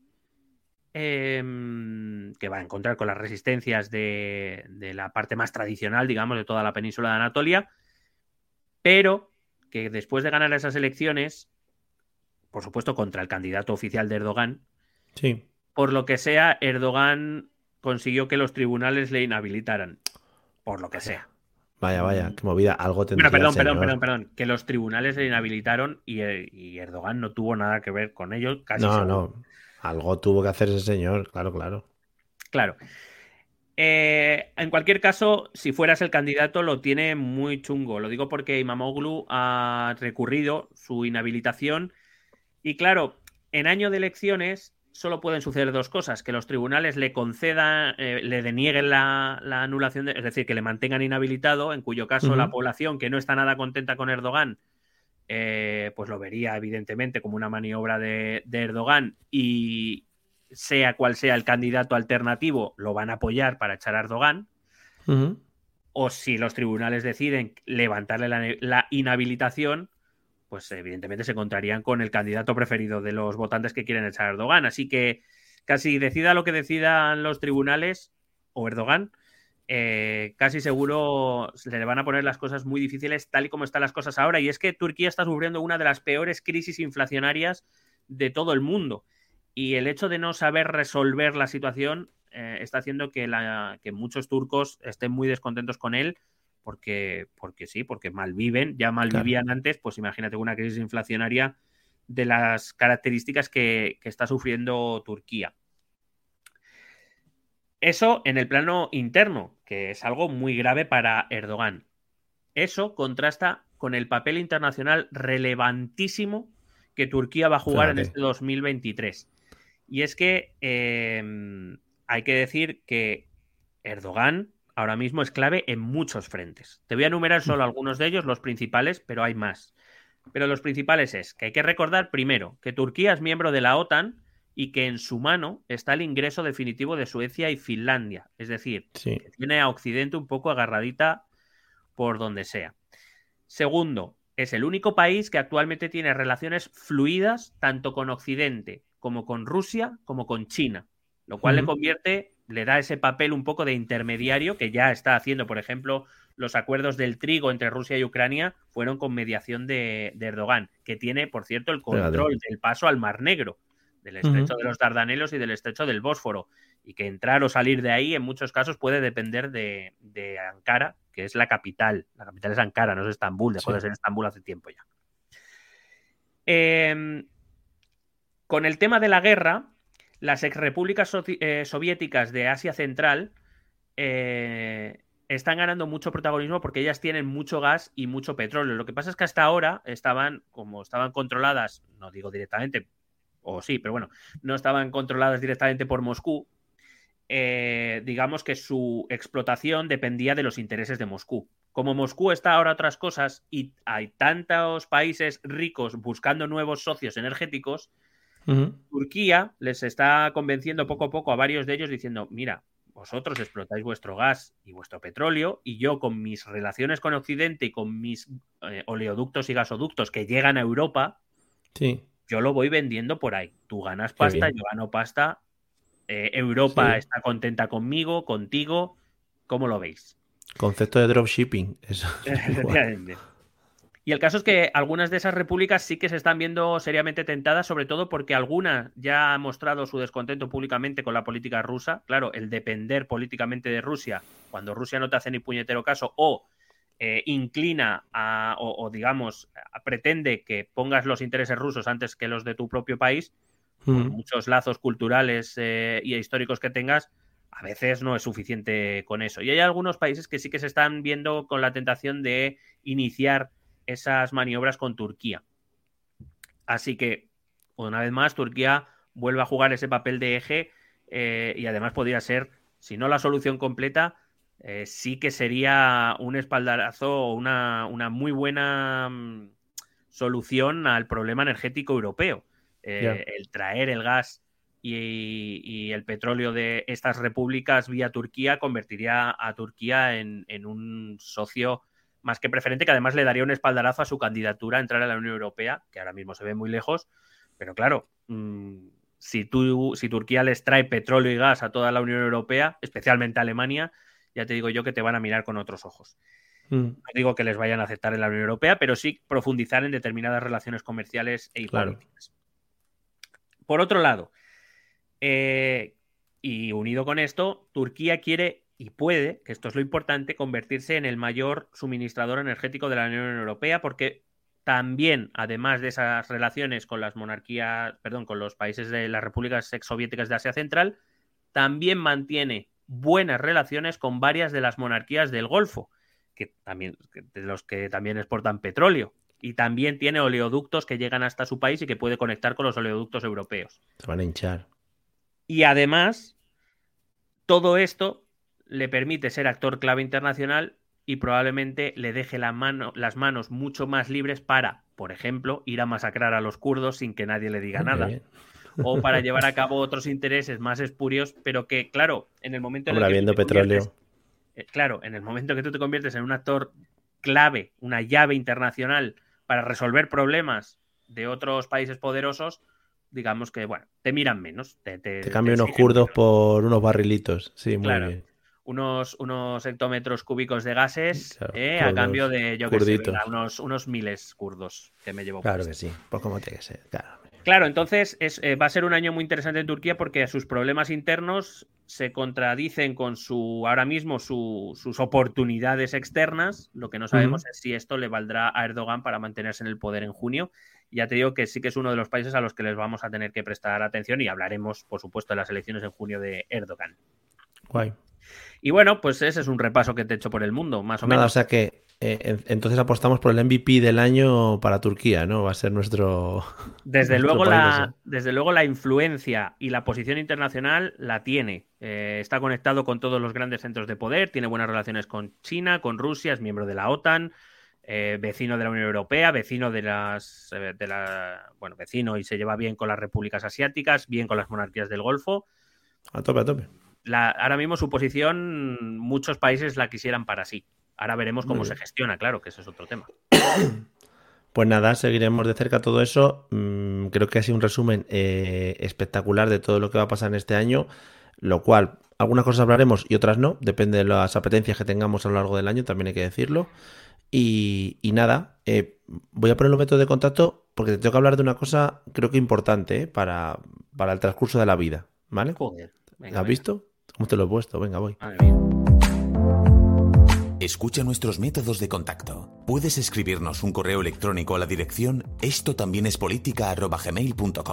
Si lo prefieres, puedes buscarnos por Facebook o Twitter a través del nombre ETE Política. Nos encontrarás en YouTube, donde colgamos las grabaciones de todos los episodios. Y si necesitas un contacto más cercano, únete a nuestro canal de Telegram. Busca el enlace en nuestras redes sociales.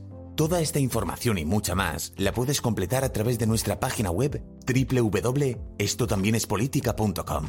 Porque tú también formas parte de Esto también es política.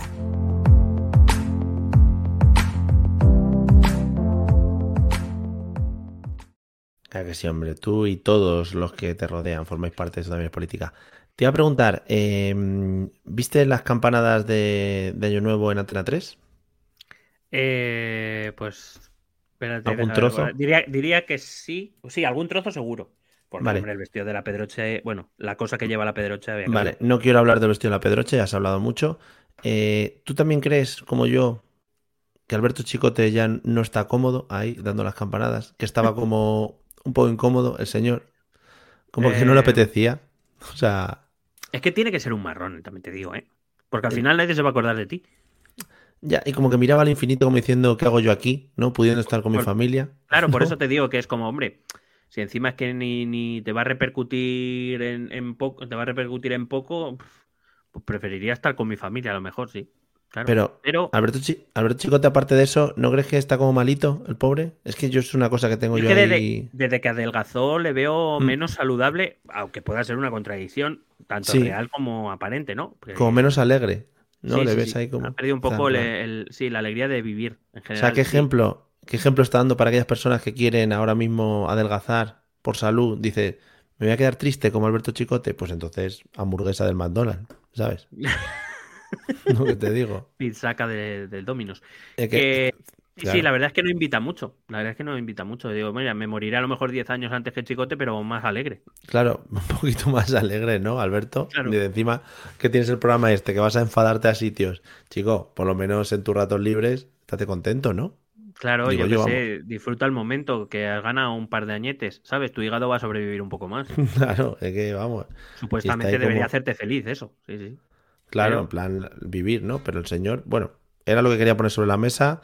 ¿Tú crees que ha sido por eh, comer acelgas? A lo mejor. Claro, es que la acelga. La, acelga entristece. El propio nombre acelga ya te está llevando por el camino de la tristeza. Mira, que a mí me gustan las Mira que me gustan las acelgas, pero es verdad que entristecen, es verdad. Claro, tú dices hamburguesa, el tema hamburguesa ya, tú ya la imagen en tu cabeza. Tú dices ahí Angus, Angus, y solo puedes pensar en Angus John o en hamburguesa. Claro. las dos cosas te alegran la vida. Es que coliflor, pues hombre, Echa un poco para atrás. Sobre todo, sobre todo pensando ya simplemente porque piensas, joder, qué peste me va a dejar en la cocina. Claro, coliflor. Brócoli, pues hombre, ¿sabes? No, no, claro. Lombarda, que es, uh, morada. Bueno, pues nada, este era el tema que quería dejar. Al final, ¿cuántas cosas moradas te comes? No, no, no, por supuesto. La plastilina que te comías de pequeño y poco más. No, no. Claro, es que quiero decir que tampoco da mucha sensación de seguridad. No, morado no. Morado efectivamente no hay que comer por colores. Repollo.